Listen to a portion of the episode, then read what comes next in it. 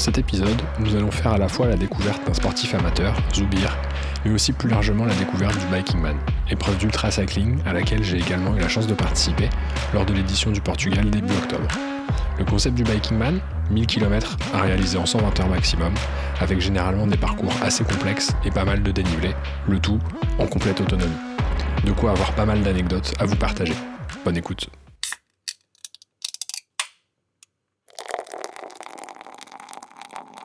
T'as peur d'avoir mal.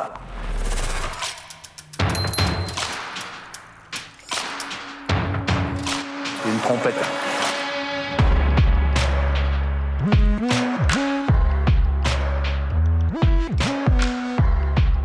Bienvenue sur le podcast Pinta Triathlon Club, le premier podcast français dédié au triathlon.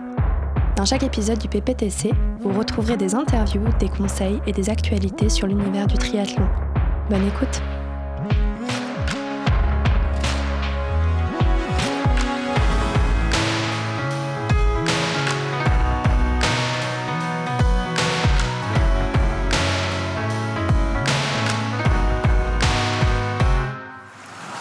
24 dans les... Mais même, même, si, même quand j'avais Pellegrini, avec ça, j'aurais craché dessus. Bonjour à tous et bienvenue dans le podcast du PPTC, le premier podcast français dédié euh, au triathlon.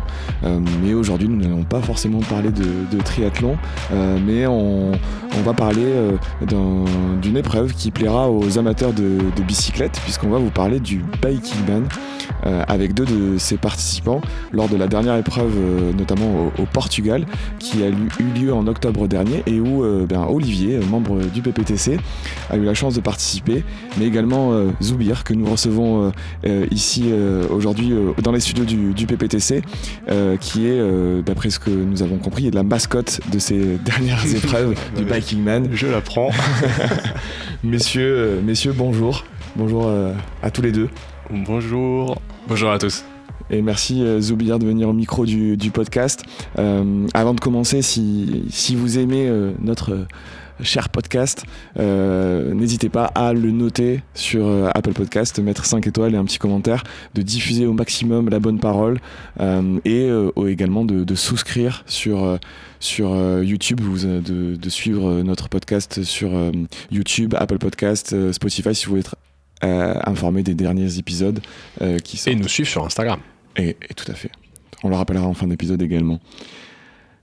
Zoubia, est-ce que tu peux te présenter euh, D'où tu viens Quel âge tu as? Ok, donc bah, je m'appelle Zoubia. Qu'est-ce que tu fais dans la vie? J'ai 47 ans, je suis sapeur-pompier dans le Val d'Oise. Sapeur-pompier professionnel, voilà, je, je fais pas mal de sport, euh, j'en ai quasiment toujours fait, euh, j'ai toujours aimé ça quoi. Étant sapeur-pompier, euh, t'es obligé. Un petit peu, ouais, ouais, un petit peu aussi. Et du coup, au départ, j'avais plus commencé par la natation, le water polo. j'ai toujours eu un vélo, hein, j'ai toujours fait du vélo, mais j'étais plus axé sur le water polo pendant mon adolescence avec, avec des amis. Et j'avoue que bah, Étonnamment, le triathlon, ça m'a toujours tenté. Donc j'en avais fait quelques-uns. Et euh, vu que j'ai des problèmes euh, un peu de dos, du coup, à cause de la course à pied, j'ai plutôt, je me suis plutôt réaxé sur, euh, sur le vélo en fait. T'as fait quoi comme épreuve de, de tri?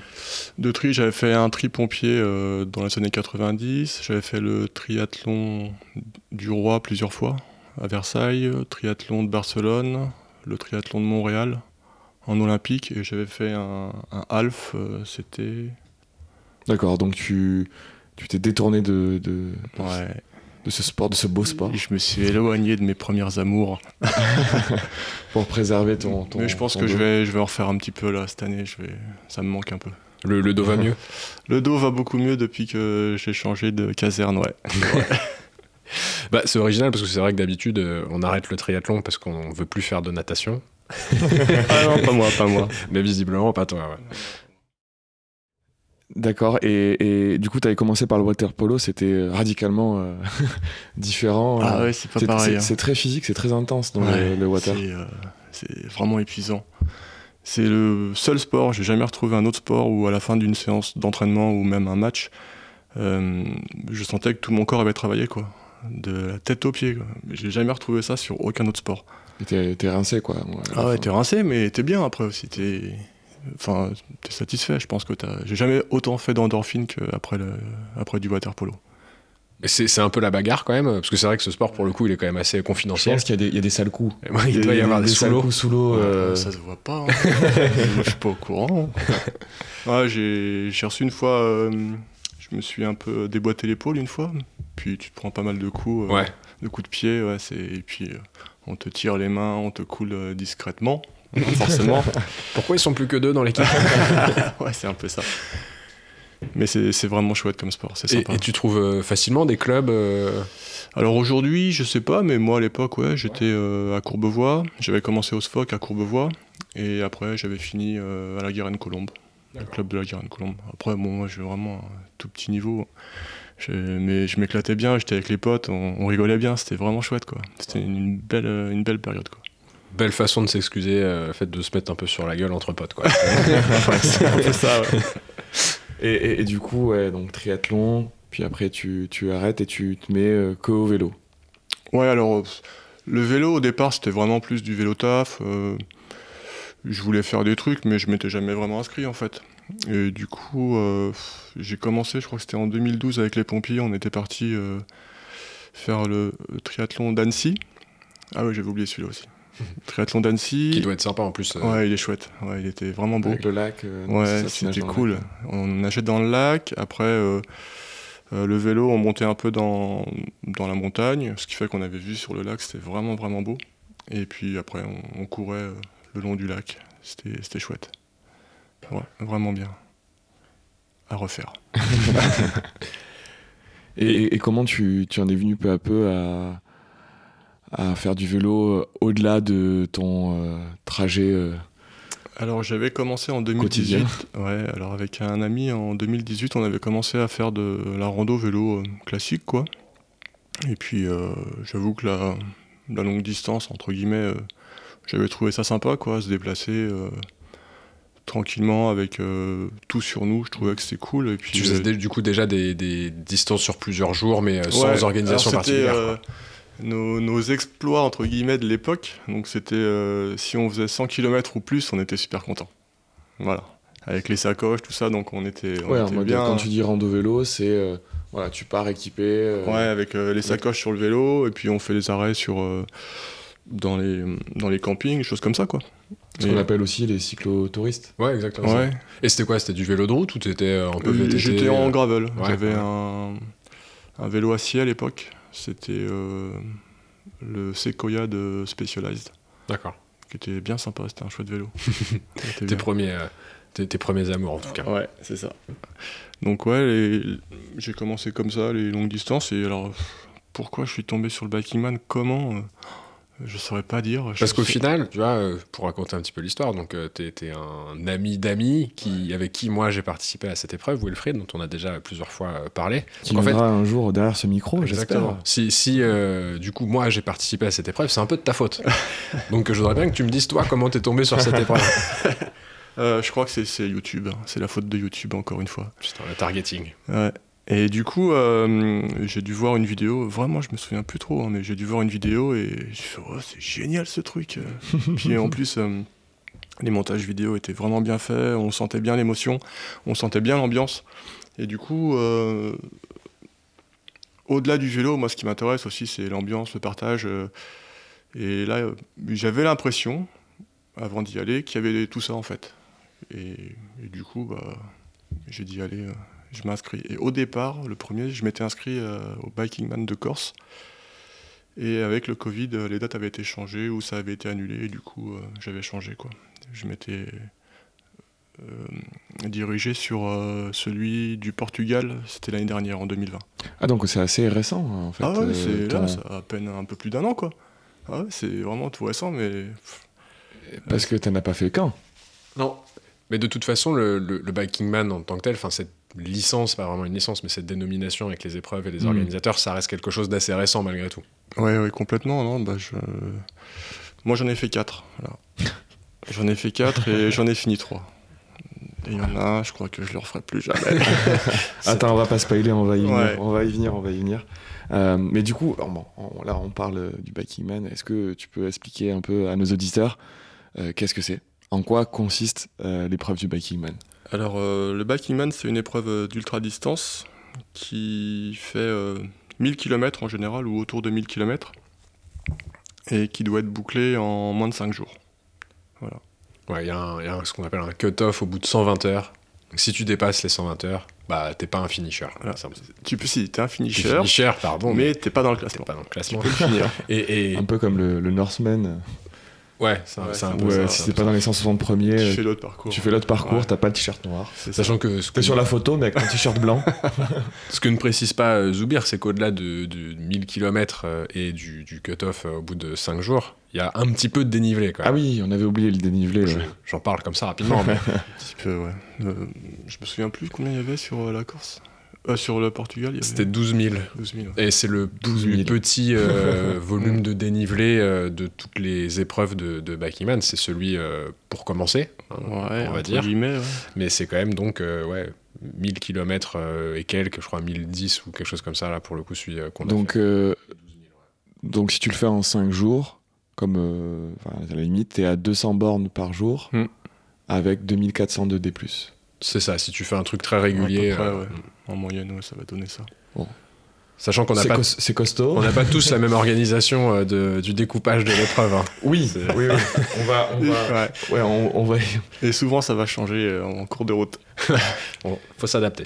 Alors c'est vrai que oui, j'imagine qu'il y a des gens qui disent ok, je vais le faire en 4, en 3, je vais le faire euh, le plus vite possible. on, a, Donc, on a plein d'idées euh, au départ. Ça, Et, et du coup, la licence, euh, la licence, euh, donc c'est une licence, euh, c'est une marque en fait, le Biking Man, c'est ça en fait, c'est. Je sais pas si c'est. Enfin, Ouais, si je suppose que c'est si, une marque si, en tant que telle, c'est pas une licence Ironman, enfin, ça n'a pas la notoriété d'Ironman, etc. Mais c'est un peu le même esprit en Oui, tout mais cas. disons que c'est des mêmes organisateurs qui créent Ouais. partout dans le monde. Alors, euh, Ouais, tu as évoqué la ont Corse, créé, ouais, le Portugal. Excuse-moi. Ils ont créé une sorte de championnat du monde avec euh, plusieurs dates euh, dans, dans l'année. Et euh, l'objectif aussi, c'était de changer de pays. Alors après, avec le Covid, ça s'est plutôt réaxé là, sur, sur la France ou autour de la France. Mais ouais, c'était ça l'objectif, quoi, faire un petit championnat du monde de longue distance sur, sur différents pays. Et en général, c'est ouais, c'est 1000 km. Ouais. Et donc, il y, a, ouais, y a Corse, Portugal, euh, on évoquait tout à l'heure euh, euh, le Brésil. Le Brésil, ouais, qui, vient de, l'émission. qui, qui vient de se terminer au moment où on enregistre cet épisode. Il y a Oman aussi? Il y a Oman, il y a euh, France, euh, Pays Basque, Il y en avait beaucoup aussi en Asie qui étaient prévus. Ouais, il y avait Laos, Ouais. Taïwan aussi. Euh, il y avait quoi d'autre Il y a euh, Inca Divide au Pérou. Mais Alors lui, il est hors norme, je me souviens plus les distances, mais d'ailleurs il se fait sur 12 jours tellement il est long. D'accord. Euh, ouais, Oui, donc les, les distances, les difficultés peuvent varier euh, d'un biking à l'autre. quoi. Bah, c'est vraiment euh, la majorité c'est la, la 1000. base, c'est dur. ouais, la majorité c'est 1000, mais je crois que Inca Divide il sort du lot quand même. hein. C'est autre chose, c'est vraiment. D'accord. Ouais, et Et- tu vois, par exemple, là, je, je suis devant, le, devant la liste des, euh, des, des épreuves. Celui qui est euh, donc, euh, Euskadi, donc dans, dans les Pyrénées, si je dis pas de bêtises. Ouais, Euh, c'est ça. On, Ouais. pourra- on reviendra dessus très rapidement tout à l'heure, mais euh, t'as 23, t'as 23 000 de. Une private joke là Non, non, je vais en parler. Il y a 23 000 secours. de, 23 000 de D. Donc, euh, sur. euh, 20 23 000. Oui, Ah oui, c'est avec 1000 km. c'est sympa. Ok. Puis il peut faire chaud, quoi. Je sais pas si sympa c'est le mot. Mais alors, du coup, ce- peut-être qu'on oublie de préciser aussi à nos auditeurs, c'est que euh, sur de telles distances, sur plusieurs jours, il y a en autonomie. C'est ça? Ah oui, j'ai pas précisé ça. ça. Ça, On est en autonomie complète, euh, pas d'aide extérieure. On peut euh, profiter de tout ce qu'il y a, tout ce qui est à notre disposition, mais il faut pas que ce soit personnel en fait. Donc on peut aller à l'hôtel, on peut aller manger n'importe où, du moment que tout le monde y a accès. Et euh, ouais, donc ouais, c'est c'est un détail important quand même, c'est vrai. Oui, c'est Tu, ça. ouais, tu peux pas avoir ta voiture euh, derrière toi qui vient te. Enfin, Qui un ami qui vient- Exactement, qui vient t'alimenter, Ok. etc. Faut que tu te débrouilles par toi-même. Tu as accès à tout ce qu'il y a dans le pays autour de toi. Tu peux sortir un peu de la route Mhm. pour aller faire réparer ton vélo si t'as de la casse, mais il faut que ce soit accessible à tout le monde. C'est pas un truc prévu, quoi. Euh, Et donc, du coup, ça veut dire en autonomie, donc euh, quand tu arrives et Peut-être on va y venir plus en détail après, mais du coup, tu pars avec toutes tes affaires qui vont te servir pendant toute l'épreuve. Ouais, exactement. En fait, tu as, quand même un petit peu petit peu de logistique. C'est pas comme si tu allais faire euh, le triathlon de Paris pour nous, euh, parisiens, euh, où tu pars le matin avec ton vélo et tes chaussures de running. Tu as un petit peu plus de, matos à emporter. C'est vrai que bah, c'est un côté sympa d'acheter son matériel, trouver son bon vélo et tout. On aime tous un petit peu ces, trucs-là. Mais ouais, déjà, quand tu es à l'étranger, tu pars avec ton vélo, donc tu pars en avion, donc il te faut ta valise pour ton vélo. Il faut que tu penses vraiment à toutes tes affaires que tu veux emporter le minimum possible pour être le plus léger, parce qu'évidemment, tu portes tout sur ton vélo, hein, donc tu es un petit peu l'escargot. Donc plus tu mets de volume et de poids sur ton vélo, euh, bah, plus il faut le porter dans les montées. Quoi. Donc, euh, on va pas se mentir, c'est, quand même assez impactant. Donc, euh, ouais, il y a pas mal de réflexions sur ce que tu dois amener en termes bah, d'hydratation, nourriture, le minimum mm. quand même, parce que tu n'as pas forcément des, des, ravitaux partout ou de quoi pouvoir acheter ce que tu veux. Et puis en tenue, parce que tu vas rouler un petit peu la nuit, tu as un équipement aussi obligatoire de sécurité mm-hmm. qui est imposé. donc ouais, pas mal, pas mal de matériel à, à penser et il faut s'organiser. Ça a l'air d'une sacrée aventure. Peut-être qu'on va, on va revenir un, peu plus tard sur, euh, et plus en détail sur la partie logistique. Euh, est-ce que tu peux, euh, Zoubir, nous parler de ta première participation? Oui, donc c'était l'année dernière, c'était en septembre 2020. donc j'avais fait le, celui du Portugal déjà. donc je me souviens très bien que une semaine avant euh, le départ, en fait, c'était pas sûr que l'épreuve se fasse. Et euh, j'espérais qu'elle se fasse pas. J'étais terrifié quand ils nous ont confirmé qu'on devait la faire. Enfin, que c'était bon, quoi. J'étais, euh, je m'étais jamais retrouvé dans un état pareil juste pour du sport. parce que je me sentais pas prêt, en fait. Pas du tout, ouais. Ouais, je me sentais pas du tout prêt. J'avais l'impression que, que c'était au-dessus de mes, mes forces, quoi. Tu t'as dit pourquoi je me suis mis dans ah cette galère T'avais fait une préparation particulière bah moi je suis un peu un peu free dans mes préparations. Bah, après tu fais un peu du sport tous les jours aussi. Ouais donc. Ça euh, fait partie de ton métier. oui bah après c'est pas du tout pas les, mêmes, efforts, c'est pas, les mêmes objectifs mais euh, j'avais fait quelques sorties longues. J'étais parti du Val d'Oise, j'étais allé jusqu'à Dieppe et puis j'étais revenu. J'étais allé j'avais combien, fait combien de bornes ça? Ça faisait 270 euh, je crois. Ouais, sympa. Euh, ouais, j'avais déjà souffert, donc euh, je me disais, euh, oh là là, faire 1000 bornes, ça va être chaud quand même. Et puis, ouais, donc j'étais vraiment. J'avais peur, quoi. J'ai eu peur, j'avoue que j'ai eu peur. Oui, parce que toi, tu t'es engagé tout seul. Ouais, à l'époque, ouais, sur celui-là, j'étais en solo. Hmm. Sur les 4 que j'ai fait, j'en ai fait 3 en solo. D'accord. Oui, parce qu'on peut le faire en solo ou en duo, c'est ça? Exactement. Et moi, je l'ai fait en, duo. Euh, toi aussi, là, cette année, Zubir, tu l'as fait en, en duo. Euh, moi, je me vois pas le faire en solo. Même si j'en ai déjà fait un, euh, non. Ouais, c'est différent.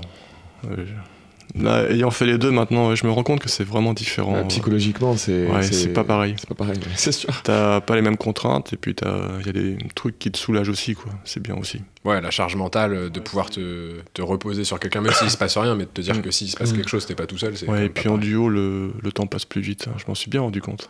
Ouais. Ouais. Et donc, du coup, euh, bah, t'as une semaine de ton premier et tu dis, bon. Euh, ouais, donc j'étais terrifié, je pense que c'est le bon mot. Hein. Et puis bon, bah, je me dis, bah, de toute façon, au pire, euh, j'y vais, je prends le départ, au pire, j'arrête, hein, c'est pas, pas la fin du monde. Hein. Et euh, bizarrement, en fait, euh, la veille du départ, j'ai bien dormi. Le jour du départ, j'étais plutôt serein, j'étais plutôt bien. Et puis, puis donc, j'ai pris le départ tout seul avec. donc, j'avais, je l'avais fait la première fois avec mon titane, avec un vélo en titane. Et puis, des sacoches de sel, sacoches de cadre. J'avais mis des prolongateurs aussi. Ah, quand même, des prolongateurs. Ouais, c'est quand même bien. Ça dépend les, les preuves qu'on fait, mais s'il y a beaucoup de montagnes, ça vaut pas le coup. Mais sur le Portugal, ça vaut le coup. C'est quand même confortable. Ouais, c'est ce que tu disais, Olivier, il y a des passages euh, un peu roulants parfois. Ouais, ouais, t'as quand même pas mal de. Enfin, ça roule un peu, pas, pas forcément sur tout le parcours, mais t'as bien 300 km où tu roules vraiment un peu à, plat. Et même au final, dans les descentes, c'est vrai que c'est une position qui est quand même confortable pour. Euh, enfin, nous, vous voyez, on rattrapait quand même pas mal de monde juste en étant sur les prolongues. Juste parce que tu étais plus aéro euh, que, que, les autres. quoi. Donc euh, c'était plutôt pratique. Ouais, et puis ça change de position, c'est surtout ça. quoi. Ça t'offre une troisième position. Ça évite euh, de toujours rester tout le poids sur les mains et ça, ça fait du bien, ça soulage un peu. Et, euh, et le départ se fait. euh, donc là, quand t'es quand t'es parti pour la première fois, C'était à Ça- 6h du matin. ok. Oh, c'était tard. Ouais, ouais, on a Là- fait une grasse mat. Cette année, vous êtes parti à 5 heures, c'est ça? C'est ça, ouais. ouais. En fait, c'est il fait encore nuit à ce moment-là. Ouais. euh, Étonnamment, là- il, fait, il fait même nuit. euh, bah, je suppose que c'était pareil l'année dernière, ça, ça n'a pas dû changer. Mais il fait nuit jusqu'à assez tard le matin. Jusqu'à 7h30, 8h. Ouais. C'est un peu nuit noire. Et après, Mm. ça, se, ça se découvre. C'est vrai que bon, on n'a pas l'habitude. En tout cas, moi, je n'ai pas l'habitude forcément de rouler euh, à ces heures-là. C'est pas trop les heures du PPTC avant 8h du matin. et euh, et, et c'est vrai que c'est euh, un, un cadre assez incroyable de partir euh, comme ça avec euh, un peu tout le monde avec son gilet jaune et sa, sa lampe sur son vélo. C'est quand même un délire. Quoi. On voit un filet de petites lumières rouges euh, devant nous euh, dans la montagne, c'est joli, c'est sympa. c'est vraiment chouette. Mais là, quand tu pars sur ton premier tout seul, comme ça, dans de nuit, Bah, t'es j'étais assez, t'es- t'es assez serein, quoi. Ouais, j'étais plutôt bien, j'avais même hâte de partir, pas comme la semaine d'avant, mais non, j'étais bien. Ouais, c'était j'étais bien. Et donc là, quand tu t'élances sur, ça, sur euh, ton premier Biking Man, c'est quoi tes ambitions? C'est T'as un temps en tête où tu te dis, bah, le but c'est je veux juste arriver au bout? Je pense que quand t'as pas envie de partir la semaine d'avant, l'objectif c'est déjà de le terminer. Ouais, c'est sûrement ça. Bah en fait, euh, je m'en étais fixé plusieurs, comme ça, euh, j'étais sûr d'être, euh, de me contenter. hein.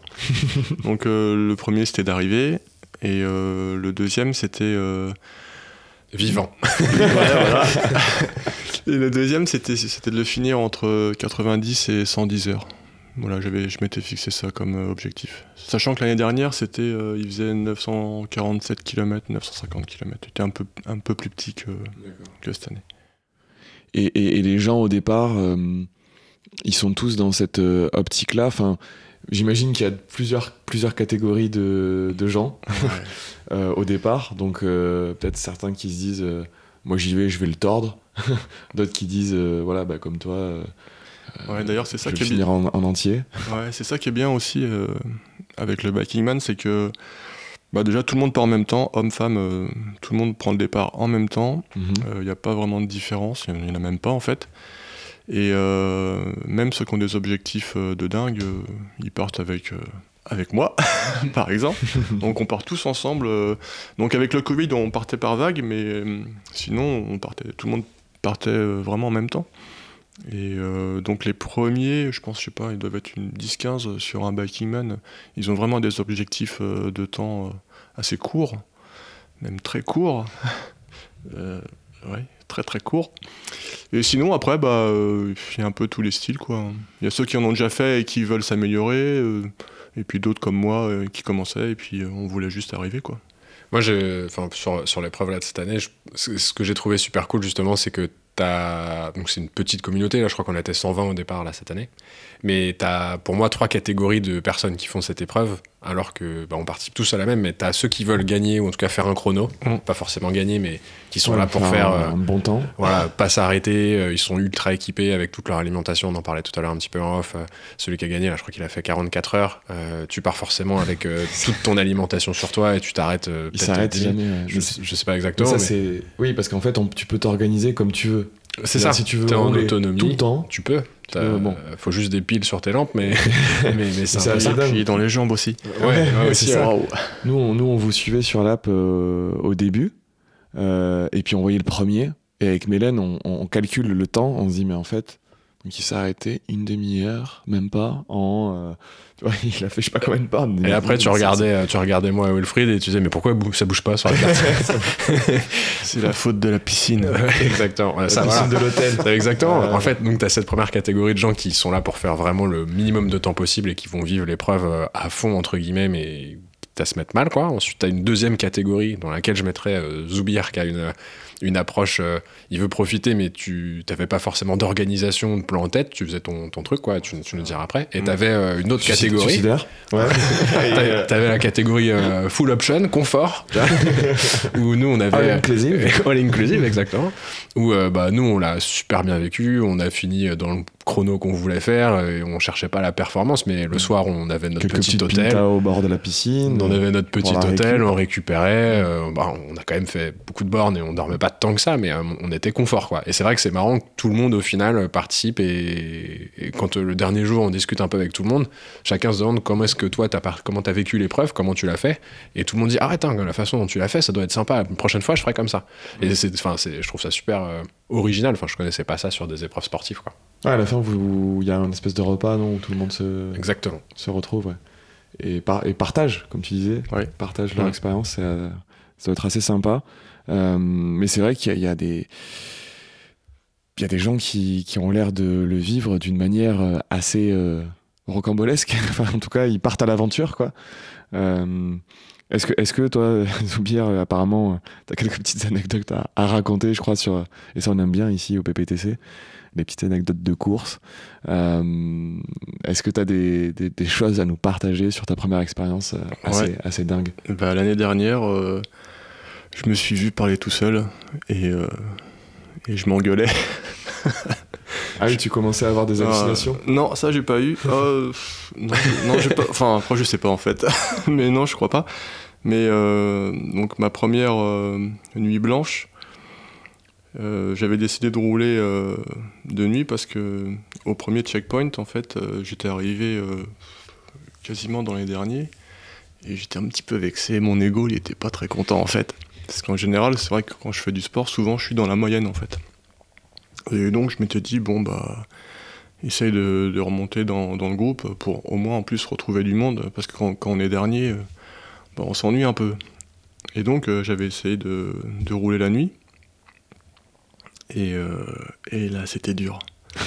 c'était, c'était dur psychologiquement parce que je commençais à être fatigué et, euh, et je voyais que je commençais à m'endormir donc j'arrêtais pas de m'engueuler. Je me disais. euh, euh, tu l'as cherché, alors maintenant euh, t'avances. C'est comme si j'avais un petit diable et un petit ange sur les épaules et qui se disputaient toute, toute la nuit, quoi. Donc ouais, ça c'était. Et là, t'étais étais tout seul en fait. Du coup. Là, j'étais tout seul, ouais. J'avais roulé pas mal avec euh, David, bah, la personne avec qui j'ai fait le, le Biking Man cette année en duo. Et euh, donc, on s'était rencontrés là-bas l'année dernière. Et lui, je l'avais laissé, euh, je me souviens plus dans quelle ville, à chaque fois j'oublie le nom. Et donc, j'avais continué à rouler la nuit. euh. C'était vraiment dur. La première nuit, là, ça a été vraiment. Euh, Surtout quand tu connais pas la sensation de rouler de nuit, là t'es quand même en pleine nature, parce que le parcours, euh, t'es pas sur des, des- sur des nationales, hein, euh, 98% du temps t'es sur des petites routes euh, départementales où il y a personne qui passe, surtout la nuit. Et on voit rien en plus. Ouais, t'es en forêt, t'as juste ta frontale ou ta petite lampe sur ton vélo. Enfin franchement, l'expérience, c'est très très particulier de rouler de nuit. hein, Ça- c'est, ça euh, doit être dingue. Enfin, ça- ça doit Et tout seul. euh, la fois, et moi, tout- et quand tout je- seul en plus. Ouais. Il n'y a que les ultra trailers et les ultra cycling. Clair. les gens qui font du vélo extrême qui, euh, qui peuvent connaître ça. Enfin, c'est vrai que personnellement, je l'ai jamais vécu, mais ça doit être assez particulier. Et encore une fois, ouais, tout seul en plus. Euh, donc là, tu t'en es voulu un peu? Bah, euh, je m'en voulais de de craquer un peu quoi, psychologiquement. Je me dis, euh, purée, je suis pas, je suis venu pour ça. euh, Je voulais pousser mes limites, euh, me, me connaître et et puis là, c'était vraiment dur. Et puis en plus, j'avais des problèmes aux fesses. Et là, ça commençait à être difficile pour moi de rester assis sur la selle. Et euh, Ça, c'était au bout de combien de jours? euh, c'était le- euh, alors Deuxième ou troisième, du coup? le deuxième, ouais, le deuxième jour, les fesses, ça, ça allait encore à ce moment-là. Mais après, à la fin du troisième, là, c'était un calvaire. Là, c'est ma deuxième anecdote. Voilà, c'était horrible. Ouais, parce que c'est quand même pas mal d'heures sur la selle. hein. Je suppose que Mm. les gens comprennent quand tu te dis qu'il faut faire euh, 1000 km en quelques jours, c'est-à-dire que tu fais pas mal d'heures de, pas mal d'heures de vélo. Nous, là, euh, en duo, on roulait un peu fort la journée, mais le soir, on s'arrêtait. euh, bon, on va dire quand il commençait à faire un peu, un peu nuit, un peu nuit noire. Mais ça faisait quand même euh, 10, 12, 13 heures de, de vélo par, par jour. Toi, là, si t'as roulé toute la journée et qu'en plus tu continues Ouais. la nuit, euh, ça fait. Ouais, vu que je suis un escargot, bah, il faut que je roule longtemps, en fait, moi, par rapport aux autres. Donc, euh, ouais, les fesses, elles sont vraiment pas Ouais. aimées. Elles sont tellement pas aimées que, bah, à la fin, j'avais plus de peau. Plus de, de peau. Peau. C'est-à-dire euh, Euh, aux fesses à, à vif. Ah oui, j'étais... ouais. Ah ouais. Ce qui est embêtant pour faire du vélo. Ah ouais. Et donc euh, j'ai roulé comme ça euh, tout le quatrième jour, euh, bah, en souffrant, mais le martyr. Enfin, je roulais pas en fait. J'avançais, je m'arrêtais, j'avançais, je m'arrêtais. Je, je mettais un deux, j'avais mis deux cuissards et je changeais les positions euh, toutes les demi-heures. C'était, c'était vraiment dur. Dès que je, je me rappelle, hein, ça c'était dur. Dès que je changeais la vitesse, quand la chaîne changeait de pignon, je le sentais dans les fesses. C'était oh, tellement sensible. Je- J'arrivais plus à pédaler, euh, j'avais plus de force, quoi. C'était horrible. Donc toute une journée euh, en solo Ouais, à souffrir le martyr comme ça, quoi. ouais, là, c'était. Et puis après, euh, plusieurs jours d'effort où t'as la fatigue quand même qui s'accumule, tu manges pas très bien, enfin tu manges ce que tu trouves euh, sur le parcours, quoi. T'es pas. euh, Tu chasses, tu fais des trucs. tu fais cuire des biches les fourmis. T'as le droit à prendre une arme avec toi. pour, euh, Non, quand même pas, il y a des super mercados, mais, euh, mais, mais ouais, non, mais c'est sûr que tout s'accumuler, avoir. euh, Enfin, faut, faut de l'abnégation pour aller euh, jusqu'au bout avec des douleurs physiques, hein, c'est euh, c'est quand même. Voilà, c'était mon Bah oui, chemin de parce croix, là. des- en fait, c'est des- c'est vrai que c'est des distances, c'est du temps passé sur le vélo dont on n'a pas l'habitude. Je pense que personne, même un cycliste qui fait des grosses sorties de 150, 200 km assez régulièrement, euh, tu les enchaînes pas tous les jours. Donc euh, voilà, à part les, les cyclistes pro au Tour de France qui se font des pendant 10 jours, non, 3 semaines du Tour euh, ou d'autres de la Vuelta ou quoi, qui passent beaucoup de temps sur la selle. Ouais, c'est Ouais, un truc que tu découvres sur l'épreuve. C'est beaucoup de temps, mais c'est pas 15 ou 20 heures non plus par jour, quoi. Oui. Ouais, Puis ils sont bichonnés le soir. Je retire pas euh, le Oui. mérite qu'ils ont, hein, mais. Non, mais c'est facile. C'est vraiment différent, T'avais pas de massage, toi, là où tu t'arrêtais Ah non, non. j'avais pas ça, moi j'avais pas de piscine, pas de massage, euh, des fois j'avais pas d'hôtel non plus. Eh ben, ça, c'est très intéressant. C'est quelque chose qu'on voulait creuser parce que euh, Olivier a un peu décrit la manière euh, dont il a vécu euh, son, son biking man. Ouais, nous très. euh, pour- Vélo électrique, tout ça. Ouais, non, ça fallait pas. non, mais en gros, euh, tout le monde passe par le même chemin parce qu'on a une trace GPS Mm. qu'il faut suivre. Dès que tu en sors, euh, faut prévenir que tu sors de la trace pour des raisons de sécurité, etc.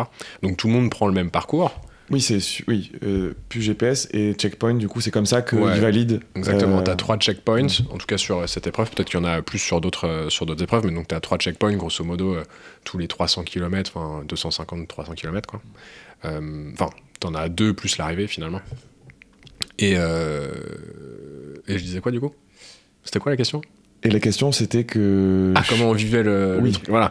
Donc on prend la trace, tout le monde se suit plus ou moins, et au bout d'un moment, bah, soit les gens effectivement roulent la nuit, euh, décident de ne pas s'arrêter, notamment ceux qui font 44 heures, vous imaginez bien qu'ils font pas des nuits de 12 heures, Euh, ou alors tu as la possibilité de, bah, de trouver des petits hôtels sur le chemin, le plus près possible de la trace évidemment, pour éviter tous les kilomètres superflus. Mhm.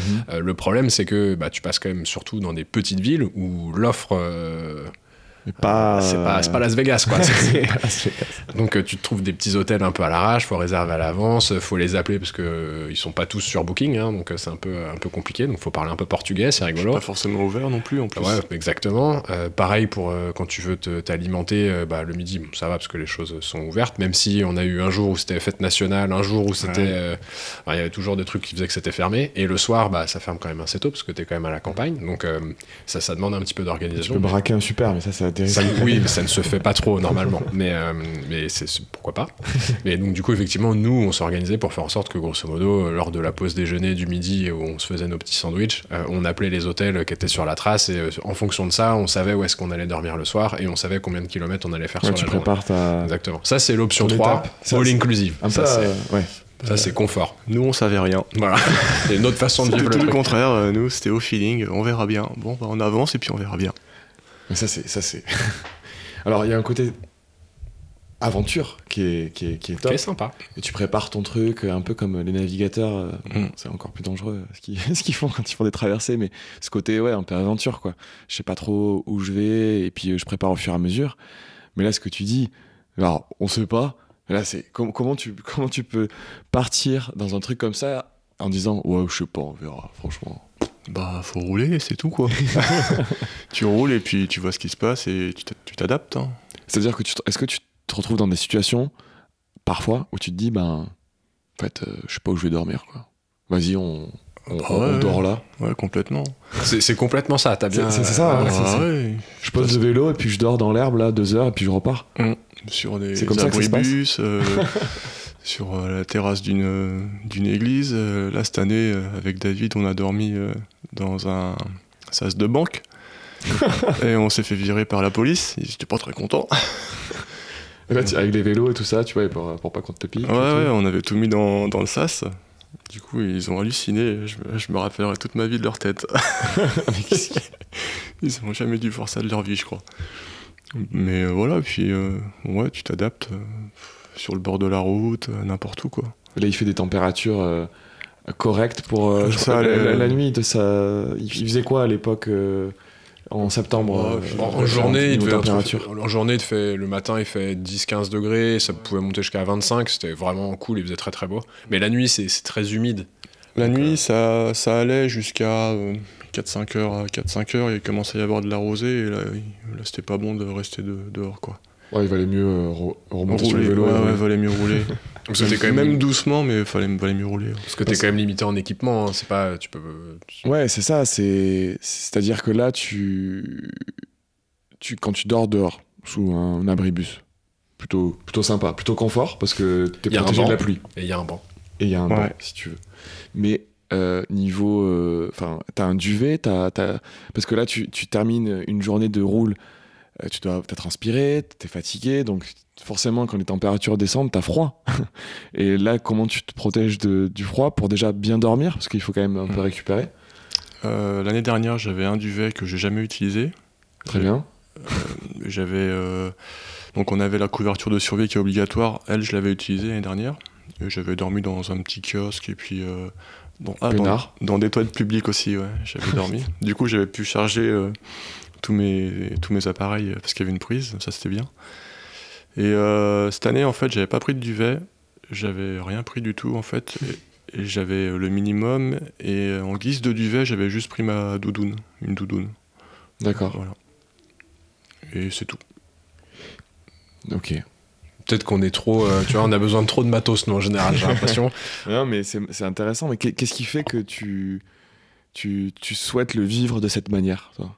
Plutôt que celle. euh, All inclusive. Moi, je pense que le all inclusive, euh, je vais le tenter l'année prochaine. Ah. Tous ceux à qui on a raconté la façon dont nous on a vécu l'épreuve, euh, il y avait notamment Bérangère là, qui, a, qui a fini troisième chez, chez les nanas. Elle, elle, elle a fait l'épreuve, nous ce qu'elle nous a raconté, parce que bah, c'était comme ça qu'il fallait la faire. Donc euh, voilà, elle a fait comme ça, elle a fait un super chrono et tout. Et quand on lui a raconté la façon dont nous on avait vu- vécu, le- vécu la chose, elle fait mais pourquoi j'ai pas fait ça? Bah, je, ferai, je ferai ça la prochaine fois. Voilà. On non, donne ouais. des idées. Les, les- les chronos vont s'allonger, je pense. Bah non, justement, moi je pense pas. Je pense que ça va être le contraire parce que euh, mon objectif pour l'année prochaine, ce serait de, bah, de réduire le temps et, et sans pour autant accélérer en fait. Parce que moi j'ai euh, une cinquantaine d'heures de repos, c'est c'est énorme, c'est trop. Du coup, euh, je pense que si j'optimise euh, mes temps de repos, que je les réduis mais que je fais des bons temps de repos et des bons temps de récup, Qualitatif, ouais. Ouais. Pas sous Et- un abribus. euh, Voilà. Donc euh, si je peux dormir tous les soirs à l'hôtel, même 4 heures, et puis après je repars, eh ben, c'est ce que je compte faire. quoi. Mm. Et je pense que je peux gagner euh, facile une vingtaine d'heures minimum. Minimum, ouais. Donc je vais, je vais tester ça, mais sans la piscine. Bon, tu peux juste faire un petit plouf, hein, ça fait du bien. Y a- il y a aussi des, des- des moments de la nuit où c'est mieux de dormir selon ton, ton, ton métabolisme, je crois. ou Enfin, ton, c'est euh, Pascal Piche, le, le- l'ultra, tri- l'ultra triathlète, euh, ancien militaire, je sais pas si euh, vous connaissez, qui racontait ça. que lui, il avait étudié son sommeil. il avait fait étudier son sommeil et donc il, il savait que de, je, je vais dire n'importe quoi, mais de 2h du matin à 5h, c'est les 3 heures où son corps il récupérait le plus. Donc il faisait ça et il repartait. C'est pas mal ça. Moi je sais Petit, pas. petit conseil pour. euh, Ouais, mais je, vais, je vais réfléchir à ça, mais bon. Je pense que j'aurai pas de référence et, et d'analyse, mais ouais, c'est pas mal comme, comme info. Et du coup, non, mais euh, je voulais revenir sur le, sur le matériel parce qu'en fait, euh, on n'a pas détaillé, mais ça doit être un sacré chantier de, pour euh, se préparer. Ouais, et je pense surtout que ça, c'est un truc que tu apprends avec l'expérience, mais c'est un petit peu ce que Zoubir vient de dire aussi sur l'équipement. C'est-à-dire que je pense que ton premier, euh, t'as pas envie d'être en galère et donc tu prends beaucoup plus que le nécessaire. Ouais, euh, été surchargé euh, ouais. l'année dernière, le premier. Et, là, tu vois, tu, tu avais conseillé Wilfried, donc par ricochet, euh, moi, sur le côté, euh, faut s'alléger, faut pas en prendre trop de trucs et tout. Et au final, on avait euh, toutes nos sacoches, donc c'est une sacoche à l'arrière de la selle. euh, je sais pas combien il y a de litres ou de kilos là-dedans, mais c'était quand même assez volumineux. Ensuite, t'en as une sous ton cadre et sur ton cadre pour l'alimentation. Enfin, après, tu peux rien prendre si tu veux, mais nous, en tout cas, c'est ce qu'on avait. C'était plein, et c'est vrai que bah, y a plein de trucs dont on s'est pas servi. Autant l'alimentation qu'on avait pris, donc des bars, des gels, etc. C'était bien parce que tu trouves pas forcément ton supermarché tout au long de ta journée. Moins, tu as des trucs un petit peu quali, on va dire, pour t'alimenter entre les, les vrais ravitaillements. Euh, pour la boisson, bah, t'as tes bidons. Mais par contre, c'est vrai que dans, euh, à l'arrière, avec tous les vêtements, tu vois, j'avais pris un deuxième cuissard, je m'en suis jamais servi. Euh, De toute façon, il en faut un qui est ultra confortable et où t'as pas mal. T'as pas besoin d'en avoir deux, quoi. Tu le laves pas, mais c'est pas grave. Bah, pff, ouais. faut qu'il soit sec, quoi. C'est, Ouais, parce que sinon, c'est ouais. pas. Moi j'en prends deux. Ouais, moi je- ouais, j'en avais pris deux, mais je m'en suis pas servi. Mais Ouais, j'ai utilisé les deux. il faut être sûr qu'ils ils sont parfaitement adaptés. Quoi. Wilfried, par exemple, euh, avait pris un deuxième. Le seul jour où il a mis son deuxième, bah, ça, lui, ça, lui a, ça lui a fait mal. Ça s'est quoi. pas Donc, passé, euh, ouais. donc, euh, donc au final, après, tu vois, j'avais pris, euh, je sais pas, une serviette au final, euh, pas eu besoin euh, particulièrement. J'avais pris euh, plein de trucs qui m'ont pas servi, quoi. Donc j'aurais pu gagner, je sais pas, peut-être 2 kilos, 2-3 kilos sur le vélo euh, en Ouais, étant pas- beaucoup plus smart. C'est pas anodin sur des distances Non, aussi non, non, longues c'est- avec c'est- du D+. Non, non, c'est pas anodin. Donc, euh, puis t'as quand même Et plein de trucs qui sont quand même imposés. Euh, mine de rien, t'as quand même un powerbank, t'as des lumières, évidemment. Euh, t'as des petits trucs de sécu, euh, enfin des trucs pour Vêtements avoir pris, chaud. le casque, euh, Ouais. enfin des choses euh, qui paraissent euh, logiques, mais voilà, ça, ça fait du poids aussi. Ouais, ouais, ça fait du poids. Euh, je crois que, enfin, mon vélo, je crois qu'elle a pesé au départ, donc hors bidon, je crois que c'était euh, 16 ou 17 kilos. Donc euh, c'est autre chose qu'un vélo de 6,5 kg euh, norme UCI pour monter un col, quoi. C'est Ouais, c'est sûr que. Puis, ouais, quel type de vélo tu prends? Toi, je sais que t'avais acheté un petit, un petit gravel de, de chez Decat, là. Ouais, non, c'était même pas gravel, mais c'était le, le Triban euh, 850, je crois, ou 950, je sais plus comment il s'appelait. Mais euh, c'est. euh, ouais, parce qu'en Pas fait. forcément les, des plus légers, mais. Non, non, et en fait, surtout, c'est.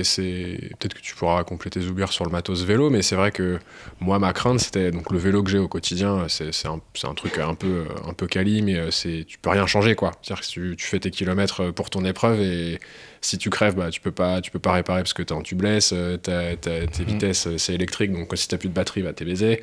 Euh, t'as pas, de place pour accrocher tes sacoches, tu vois, enfin, c'est pas du tout fait pour euh, ce genre d'épreuve. Donc là, effectivement, j'étais parti sur un vélo euh, très simple, euh, frein à disque parce qu'il y a quand même pas mal de descentes, de quoi, enfin, avec des trous pour accrocher tes sacoches, euh, tout ce qu'il faut, euh, tes lampes, etc. euh, avec un Shimano 105 parce que si c'est c'est un des problèmes, tu peux tout réparer, quoi. Oui, c'est pas, transmission électrique, Exactement. pas. Donc c'était un peu plus lourd, mais en vrai, tu avais la sécurité de te dire, quoi qu'il arrive, tu pouvais réparer. Et c'est quand même un peu un, un truc important, parce que vu que tu es en full Ah autonomie, oui, euh, il faut quand même que tu puisses réparer. On a croisé, euh, je sais plus comment il s'appelait, mais un Allemand, je sais plus, le mec, on l'a croisé à mi-parcours, il avait déjà crevé huit fois, le gars. Donc il était peut-être Ah ouais très mauvais pour réparer sa roue. Ouais. Mais, euh, Mais moi, il avait du matos euh, Ouais, mais je pense que tu sais, il était trop fatigué et quand il réparait, il remettait n'importe comment sa Il chambre à air. chambre, ouais, ouais. et ça explosait à chaque fois, huit fois. Euh, c'était chaque fois, tu, dès chaque fois que tu voyais un décathlon sur une carte, je pense qu'il y était quoi. c'était incroyable. Je l'ai pas croisé lui, je l'ai pas vu. Ouais, que c'était, c'était dingue. Mais Donc, du ouais, coup, tu- C'est vrai qu'il y a aussi le matos de réparation. ouais. Enfin, ça aussi, ça rajoute du poids, mais il faut ouais, avoir. euh, bah, t'es obligé d'avoir une ou deux chambres à air, je sais plus, enfin des, des monte-pneus, enfin de quoi, de quoi réparer. Ton il- Même si t'es en tubeless, t'es obligé d'avoir une chambre à air minimum. C'est l'organisation qui. Oui. qui- ok. Ah ouais. Ouais, parce qu'en fait, même pour ça, il n'y a pas d'assistance. Ce que tu me disais, Olivier, enfin, il n'y a aucune assistance là-dessus, sauf évidemment si il y a un vrai problème, un vrai pépin de santé pour un des, des participants, un accident, euh, voilà, tu Euh, peux appeler l'assistance. C'est ça, en fait. Mais que pour cette raison-là. Oui, oui, sinon, bah, en gros, c'est pour un abandon, un accident, enfin un truc, un truc grave, quoi. Mais si tu crèves, tu t'appelles pas, euh, t'appelles pas les, les organisateurs, les Race Angels, euh, qu'on salue, euh, pour, euh, pour venir t'aider sur ce genre de truc, quoi. T'es en autonomie, tu trouves ton décathlon, t'y vas et tu répares Oui. toi-même, pas... Si tu, l'as- si, tu- si tu les appelles pour une crevaison et potentiellement qu'il y a un accident, euh, je sais pas où sur le parcours, euh, Ouais, t'as ils peuvent peu pas être partout. ouais. T'es un Ouais, peu égoïste pas. et ils peuvent mettre du temps à venir. Ils viendront pas, je pense. hein.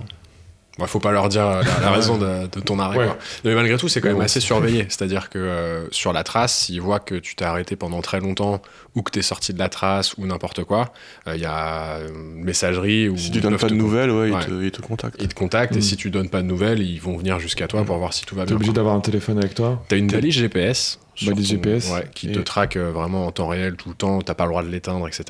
Et ensuite, bah, t'as ton téléphone pour euh, contacter les Mm. gens. euh, Et t'es sur un groupe WhatsApp avec Ouais. tous les participants.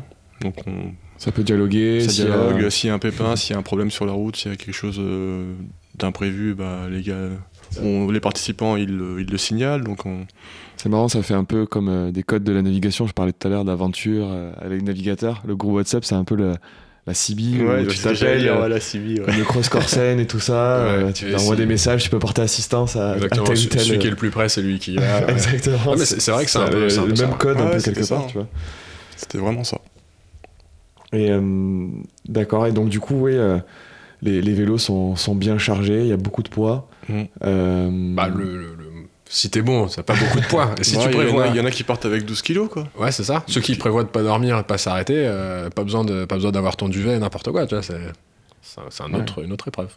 Qu'est- Qu'est-ce qui, qu'est-ce que dans l'équipement euh, vous considérez vraiment stratégique, quoi? Par exemple, un truc euh, où vous dites euh, vraiment, franchement, ça, c'est, c'est le feu. Il faut prendre ça, il faut pas l'oublier. Moi, c'est les batteries externes. euh, batteries externes. Au moins. Euh, alors, moi, je pars avec euh, deux de 10 000 mAh et une de 5000 en, en sécu, en super backup, quoi, en sécu que je touche pas. Hmm. Je pars avec ça. Euh, ce qui est bien avec les deux de 10 000, c'est que j'avais pesé. Elles étaient plus légères que ma batterie de 20 000 et c'est plus facile à, à caser, en fait, à Ah oui, d'accord, ok. Alors que moi, j'en avais pris une de 20 000 parce que j'ai pas regardé le poids, tu vois. Et puis, et puis je me dis aussi que si la batterie de 20 000 a tombé en rade, bah là, après j'avais plus rien. Ouais, Alors foutu, que là, quoi. deux de 10 000, si on a une qui tombe en panne, j'en ai toujours une encore en sécu. Quoi. Et ça, c'est juste pour euh, alimenter les téléphones. Le téléphone, Sécurité. euh, le GPS. Le- et ton compteur, ouais, parce, Ouais. Que, parce que tu poursuives la trace, enfin la balise GPS, elle te localise, mais elle te dit pas où est-ce qu'il faut tourner. Donc t'es Mm. obligé d'avoir un compteur euh, GPS. Ou t'as changé la trace pour la suivre. Exactement. Et le truc, moi, que, qui est pas obligatoire, mais que je prendrais obligatoirement et qu'il faut charger, eh ben, c'est une enceinte. Une enceinte. Ah ouais. C'est très particulier, j'aurais pas pensé à ça. Ah bah ça fait du bien la nuit. hein. C'est vraiment. Ça pour, aide à pour se tenir. mettre un peu de musique, Ouais, ou se mettre, euh, tu ouais. t'écoutes quoi Tu fais Pour quoi écouter les tu- podcasts. Podcast aussi Bien placé ça, ça c'est cool. Pour écouter le PPTC. Exactement. Bah, non mais c'est un très bon conseil que t'avais donné à Wilfried, sauf qu'il a été incapable de le monter sur son vélo, donc euh, on n'a jamais eu de son. Ah très, ouais, tu, très tu- mauvais en tu- bricolage. tu prends une enceinte relativement légère Ouais, une. que tu, euh, que tu installes sur le vélo quoi. On peut donner les marques ou pas? Bien sûr. Bah en oui. espérant qu'il nous en offre une. Euh, Moi j'avais pris une euh, JBL Go 2. Didier, euh, attends, euh... deviez-les, deviez-les. J'avais pris une petite euh, JBL Go 2, c'est un, un petit pavé euh, sur laquelle j'avais collé un, un adaptateur pour le fixer sur euh, un support Garmin. Et donc euh, nickel. Le son était top, euh, ça tient. euh, Ouais, c'est c'est tout petit, ouais, elles sont ouais, de, c'est de couleurs c'est là. cubique là, une, ouais. ça doit faire je sais pas 7-8 cm de côté. Ouais, ça suffit largement, c'est juste pour euh, avoir un Ouais, de pour son. avoir un peu de son, et le son il est quand même bon. Ouais, c'est c'est le truc qui sert à rien mais que j'aurai tout le temps. Bah, surtout, ouais, effectivement, si tu roules la nuit, euh, c'est c'est quand même. euh, Ça casse un peu l'ambiance euh, qui peut être un peu. Et bizarrement, j'ai- pesante. ouais, bizarrement, j'ai pas beaucoup écouté en fait. Quand je fais du vélo taf, je la mets tout le temps, mais là, quand j'étais sur les Backing Man, j'écoutais quasiment jamais, sauf vraiment quand j'étais dans le dur et que et qu'il me fallait euh, entre guillemets de la compagnie. Parce que tu l'avais déjà euh, l'année dernière, l'ai toujours eu, ouais. Ouais. Ça, Parce qu'autant en solo, c'est vrai que c'est un truc euh, effectivement Ouais. un peu primordial. Autant quand t'es en duo la journée, bon, tu peux Ouais. pas parler toute la journée non plus, mais c'est vrai que t'arrives à interagir avec les gens, donc. euh, Enfin, avec ton, ton Ouais. plus quoi, donc c'est plus sympa. Mais ouais, non, non, la, la musique, c'est, c'était important pour moi de l'avoir. Ouais. Et de pas de pas m'isoler avec des écouteurs justement. Et c'est pour ça que j'avais choisi l'option Mhm. euh, d'une enceinte. Parce que même en solo, tu. Alors, c'est interdit de rouler en peloton, c'est ça hein? Ouais. Mais euh, en solo, tu peux des fois euh, rouler avec d'autres participants, ça arrive? Bah, c'est très rare et t'es vraiment Non, ça, très souvent ça, seul? ça arrive parce que souvent tu te retrouves avec des gens du même niveau que toi, donc enfin c'est dur de, enfin c'est fait bizarre de, de se dire on roule à la même vitesse et puis on se laisse 500 mètres de distance quoi. Ouais, surtout Je sais ça- que voilà tu, nous on, enfin moi quand je roulais avec quelqu'un, enfin si je rencontrais quelqu'un, on, on, on roulait euh, côte à côte. Mais on roulait pas tout le temps côte à côte, c'est impossible parce que on n'a pas la même vitesse dans les côtes, on n'a pas la même vitesse dans les descentes, donc au bout du compte, ça fait tout le temps de l'élastique.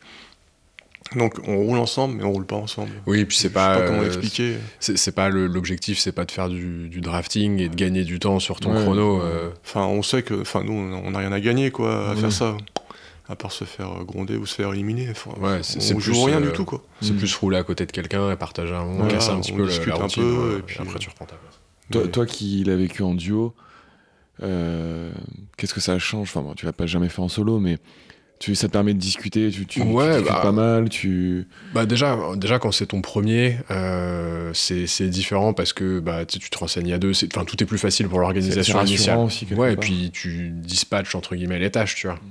Il y en a un qui prend les billets d'avion, l'autre qui s'occupe de l'hôtel, l'autre qui s'occupe de réserver les trucs. Enfin, tu vois, c'est c'est vachement plus euh, simple moralement pour l'organisation. Puis t'es avec ton pote, en général, tu fais ça avec quelqu'un avec qui tu t'entends bien. Tu vois, il y a même des gens qui ont fait ça en couple. Alors ça, c'est gros gros respect hein, parce que ça, c'est quelque chose. Et ils sont toujours ensemble. Euh, J'espère pour eux, je, je touche du bois. Mais ouais, non, c'est quand même un délire parce que t'es quand même crevé, euh, etc. Donc tu- il y a moyen de t'embrouiller, quoi. Donc euh, tu sens pas bon.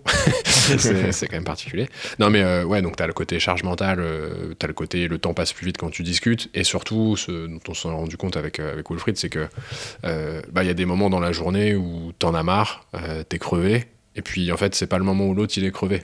Donc euh, lui, il va te tirer, tu te mets un petit peu derrière lui, et puis il t'emmène, il te raconte des trucs et ça te change la, ça te change la Mm. tête, et bam, Ah, ça bah, passe ça de te l'autre remet côté. dedans et Ouais, c'est parti quoi. On a, on a eu nos moments. C'était plus souvent Wilfried qui me tirait qu'autre chose, mais, mais, euh, mais t'as- on avait chacun nos moments, des moments où t'es vraiment crevé, t'as pas envie de rouler, tu dis bah vas-y, je vais m'arrêter. Bah non, vas-y, viens, on roule une heure, puis en fait, tu roules 4 heures de suite et t'as as gagné une demi-journée, quoi.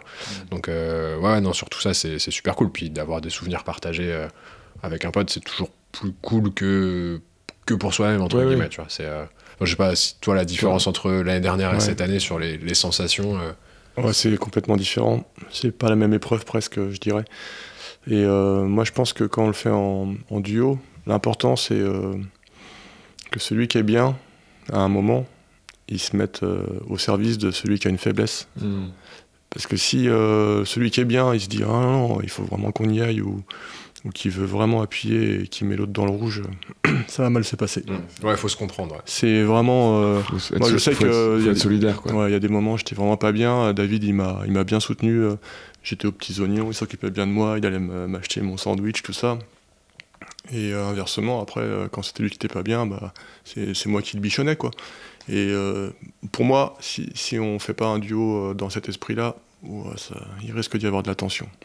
Parce que c'est déjà dur, déjà, euh, on va être stressé, mais si on se rajoute une charge de stress parce qu'on s'entend pas avec euh, son binôme, je suis pas sûr qu'on arrive à la fin, ou alors euh, je suis pas sûr qu'on reparte avec un ami à la fin. Ouais, c'est ça, c'est ça. Et ce qui était drôle, c'est qu'il y avait, euh, là, sur l'épreuve cette année, il y avait euh, des inséparables, physiquement parlant, parce qu'ils étaient en tandem.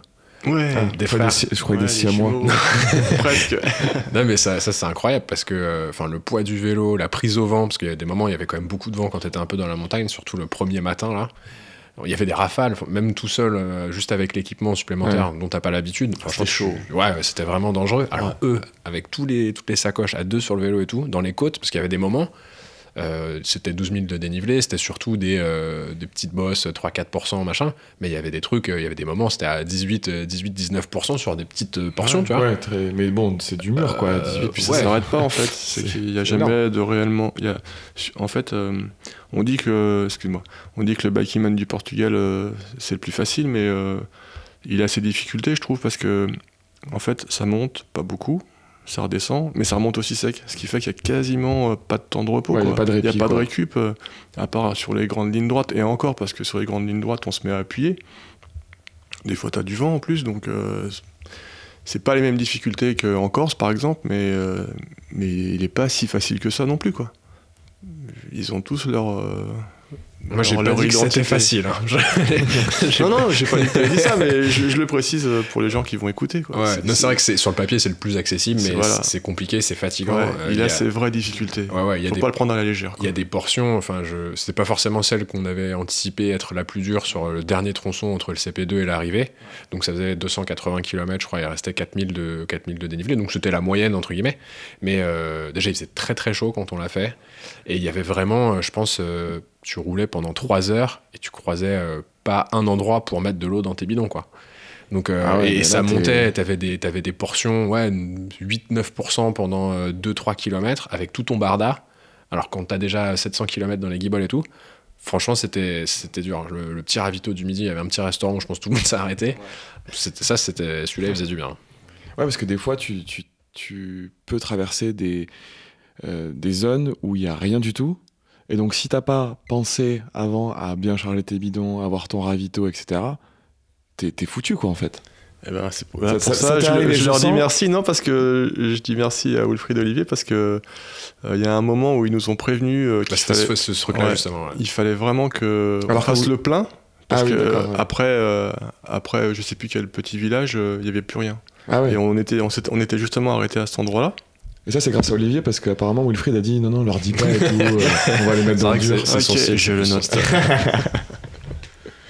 Mais ouais, c'est c'est ça qui est bien aussi, c'est que c'est pas une vraie euh, compétition entre les participants. Ouais, on ouais. s'entraide, euh, c'est vraiment bien quoi pour ça. Et c'est c'est ce que j'aime dans, dans le biking man, c'est c'est comme ça que je vois le sport. moi. C'est ok, il y a, il y a une compétition, mais c'est pas primordial quoi. Il y a autre chose euh, qui pour moi est plus important. C'est vrai qu'il y a vraiment une, forme de bienveillance entre, entre les gens. Je pense que tout, ceux qui gagnent, tu les croises pas, mais sur tous les autres, euh, ça te fait plaisir aussi de les croiser sur l'épreuve. non, mais c'est vrai qu'on se croise assez ils souvent. Sont pas, euh, enfin, ils sont accessibles quoi. Oui, oui, mais on pour le coup, je les ai pas Ouais. croisés sur la route. Mais, mais, euh, mais tu vois, tu, tu pars, tu vois qu'il y a un endroit où il y a quelqu'un qui s'arrête, euh, bah, tu, tu le vois sur sa terrasse en train de prendre son café ou remplir son bidon, bah, tu vas t'arrêter au même endroit, tu vas échanger deux, trois mots Mm. et tu vas repartir. Et c'est vrai que ça fait une, vraiment une ambiance. Enfin, les gens sont vraiment bienveillants. Même avant le départ, personne se connaissait. Et euh, je sais plus comment il s'appelait, mais il y a un mec qui a cassé son dérailleur, sûrement dans la valise euh, de, de Ah, l'avion. ouais. C'est Olivier. Ouais. Il, a, il a cassé son derrière. On était le dimanche euh, à, à Faro. Euh, tout Oui, oui, c'est oui, c'est départ et arrivé à Faro. Ouais, oui, c'est une boucle, ouais, exactement. Tout, Et, tout à fait au sud du Portugal. et il avait donc cassé son truc, tout était fermé. Et là, euh, sur WhatsApp, mais je pense que t'as 20 personnes qui ont tenté de l'aider, quoi. Ouais, ça fuse. Alors que per- enfin, personne se connaissait, personne s'était Ouais, jamais ouais. vu. Euh, T'as quelqu'un qui a trouvé euh, un vélociste qui était fermé, mais il a eu son numéro de téléphone par je sais plus qui, ils l'ont appelé. Ah, trop sympa quoi. si tu pouvais, enfin, si t'y allais entre telle heure et telle heure, il te réparait ton truc. Et au final, le mec, Mm. il a trouvé. Et enfin, c'est assez C'est dingue, super quoi. cool, c'est c'est une super, euh, un super état d'esprit parce que au final voilà tout le monde, euh, tout le monde s'est mis en, en ordre de marche pour l'aider et je pense que tout le monde s'est mis à sa place Ah ouais, bah ouais. à la veille du départ de Ouais, pas pouvoir partir parce que t'as as un dérailleur euh, explosé. Ouais, bah c'est- c'est c'est beau. Ouais, non, mais franchement, ouais, c'est, ambiance, c'est, euh, c'est- pour moi, une expérience humaine quoi bah, aussi. pour moi, tant qu'il y aura cette ambiance dans le Biking Man, euh, j'y retournerai. Et il y a aussi cette ambiance, et je le précise et j'insiste, aussi euh, grâce aux Race Angels. Quoi. Les, les bénévoles, euh, pff, pff, total respect, euh, respect éternel euh, jusqu'au bout de l'univers. Ils sont magnifiques. Parce qu'en gros, t'as, T'as- t'as les organisateurs, euh, ceux qui organisent ça euh, tout- toute l'année, quoi, enfin les différentes épreuves. Et par épreuve, t'as aussi donc ces, ces fameux bénévoles qui s'appellent donc les Race Angels parce qu'ils te suivent en voiture et en moto. Euh, bah, Ils pour- sont, ils sont au checkpoint aussi. Mm. Exactement. Et ils nous bichonnent. Ils nous bichonnent, mais. C'est vos anges gardiens. Ah ouais, ouais, vraiment, ils portent bien leur nom. Ouais, et puis surtout, ce qui est dingue, c'est que enfin, personne n'arrive en même temps au checkpoint. C'est-à-dire que les gens qui sont présents euh, sur le premier checkpoint, ils doivent y être au bout de, euh, je sais pas, euh, 15 ou 20 heures, je pense, pour voir passer les premiers, peut-être même avant, jusqu'à. euh, Ouais. Non, mais ils attendent toute la nuit éveillés en attendant quelqu'un qui va peut-être. Peut-être qu'ils vont voir personne pendant 6 heures, entre minuit et 6 heures du mat. Et ils attendent, euh, ils sont prêts à t'accueillir. Et quand t'arrives, ils sont. Ils te motivent, quoi. Euh, Ouais, c'est- quand même assez. Ah ouais, c'est du, c'est du bénévole, euh, Plus, plus, ouais. c'est de l'extrême quoi. Moi, je suis arrivé euh, à un checkpoint, euh, j'ai eu le droit à des Kinder. ah bah, ah d'accord. Tout le monde n'a pas eu ce. Eh ben, il fallait arriver avec nous parce que nous, on avait des Kinder. Mais ouais, non, il y a vraiment cette, cette bienveillance dans les organisateurs, les bénévoles et les participants. Et c'est vrai que ça crée une atmosphère vraiment sympa jusqu'au au dîner le soir de l'arrivée, là, où bah, tu vois, enfin, j'ai parlé avec, euh, avec des bénévoles, c'était enfin, un mec, je sais plus comment il s'appelait, mais c'est la première fois qu'il faisait ça, il était venu avec, euh, avec ses parents, machin, et le mec, il, il était euh, impressionné, entre guillemets, par euh, tous les participants, euh, parce qu'il dit, ouais, c'est un truc de ouf ce que vous faites et tout, machin. Bon, Mais- ça va. Et tu sais, lui, ils- eux, ils étaient crevés. Ils disaient, ouais, bah, nous, franchement, je pense que là, pendant deux semaines, on a dormi deux heures par jour. euh, bah, franchement, c'était trop bien et tout. C'est dingue, quoi. Ils dire, dormaient moins que nous, c'est- Ouais. en fait. Enfin, que, que Enfin, nous, c'est sûr. que nous, euh, oui. Ils dormaient moins que beaucoup de participants, quoi. Enfin, pff, total respect. Ouais, franchement, c'est. Mais ça, ça doit être dur ce manque de sommeil. Enfin, tu, tu l'évoquais tout à l'heure. euh, quand tu es en duo, faut être euh, solidaire, bienveillant euh, l'un avec, avec l'autre.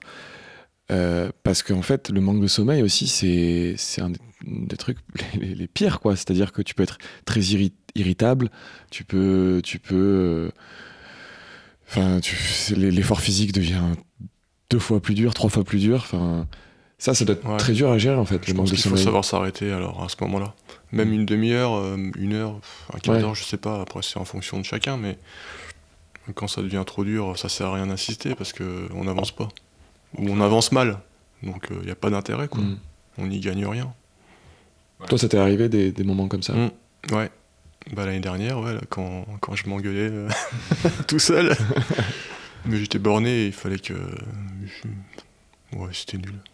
C'était nul, mais bon, j'ai récupéré 10 places. donc, euh, C'est pas rien. c'est donc pas euh, quand j'avais fait ça, après, je me suis dit, bon, bah c'est bon, je peux arriver dernier, c'est pas grave. Et puis voilà, j'étais juste, euh, j'avais flatté mon ego, j'étais content, et puis après, c'était fini, quoi. Ouais, et en fait, par rapport à tout ce que vous disiez, au final, le classement euh, Ouais, importe peu. En fait, euh, c'est ce Ouais, qu'on va, c'est ce qu'on va vivre à travers Mm. l'épreuve, quoi. À part pour ceux qui sont, euh, qui dorment quasiment pas, qui essayent de Mais faire. c'est pas la même mais- épreuve. Ouais, Et c'est pas, comme tu disais, il y a trois catégories de personnes, quoi.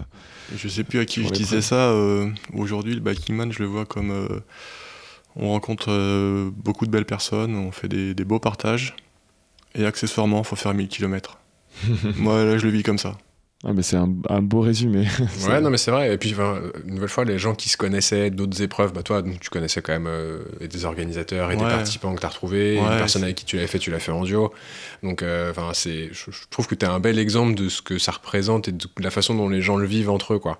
C'est assez, euh, c'est, assez, euh, ouais, c'est même assez émouvant euh, le, le dernier soir et tout, enfin, de voir tout le monde qui se retrouve, qui est content de se partager euh, son épreuve, un peu ses expériences et tout. Et c'est vrai que, bah, quand tu, quand tu rentres, euh, t'as un un- tu- enfin, sur le groupe sur le groupe WhatsApp pendant jusqu'à je crois même euh, il y a quelques jours euh, les gens ils s'envoyaient des news quoi Ah oui, encore. ouais. Ouais.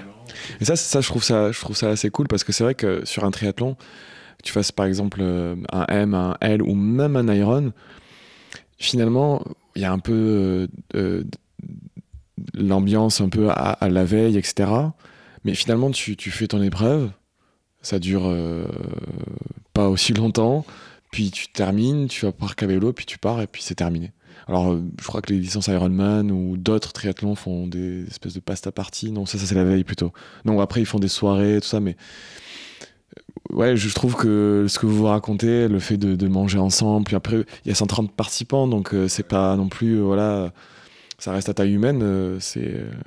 Ouais, c'est c'est vraiment sympa, quoi. ouais c'est la, cool. volonté aussi hein, je sais pas si c'est lié au parce que le parcours et puis c'est très long donc c'est difficile de suivre les athlètes ou si c'est justement pour garder ce côté un peu communauté mais il y a pas forcément une volonté d'avoir un jour 3000 participants sur Ouais. une épreuve quoi Ouais, c'est pas le Je but. ouais, Puis ce serait trop dur à gérer. Didier, euh, je crois qu'ils veulent euh, laisser ça comme ça.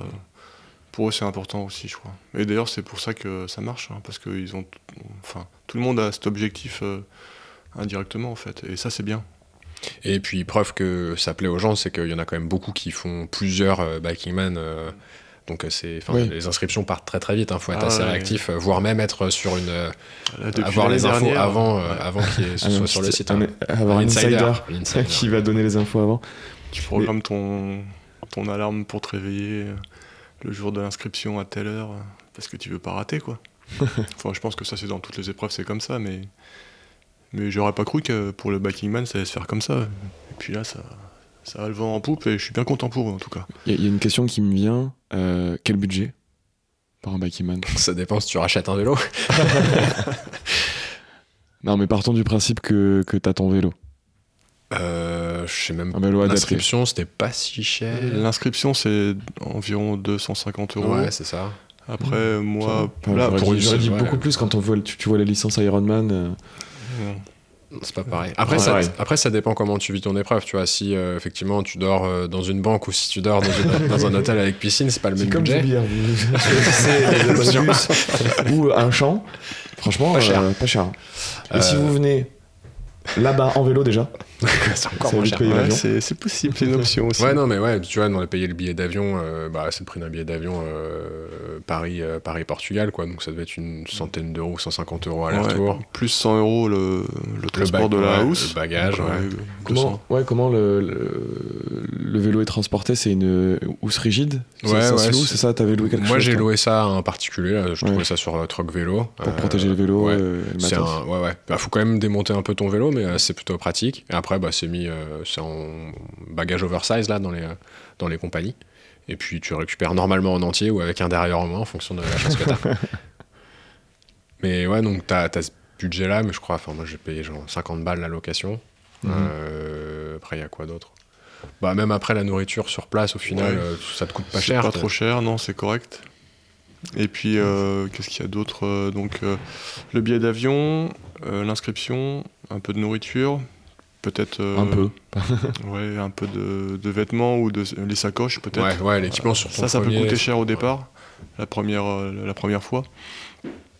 Les sacoches, ça peut aller des de tout à rien, quoi. Ouais, là pour le coup, enfin un truc vraiment cool que j'ai acheté euh, chez Decathlon. Ouais, je Euh, confirme. Ouais, c'est avec un harnais et tout. Je crois que les deux, enfin le harnais plus la sacoche euh, étanche et tout, ça doit coûter 60 balles les deux.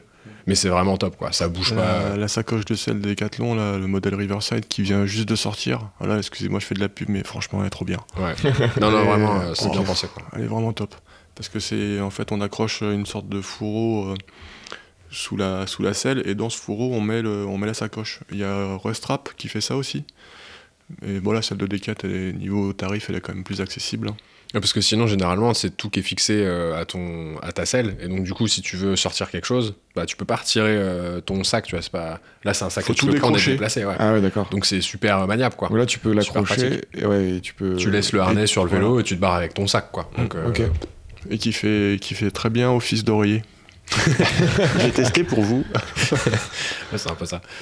et après, ouais, les autres sacoches, tu trouves des trucs pas très chers, Ouais, 15-20 balles sur moyen de euh. Amazon. euh, ça se fait. Donc, le budget, franchement, euh, ça dépend comment tu veux faire le truc, mais ça peut être raisonnable.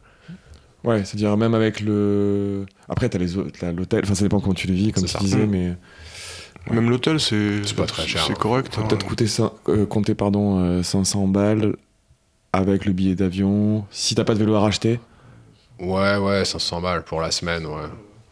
Mini, ça me paraît quelque chose Mm. de, de correct. Après, si tu te rachètes un vélo, bon, bref. Oui, oui, bref. mais tu, c'est toujours euh, bien de racheter un vélo. C'est toujours bien de racheter. toujours bien. C'est hein. c'est ce que j'ai fait aussi. Et, euh, et du coup, euh, enfin, toi, t'as t'as participé quatre fois. Oui.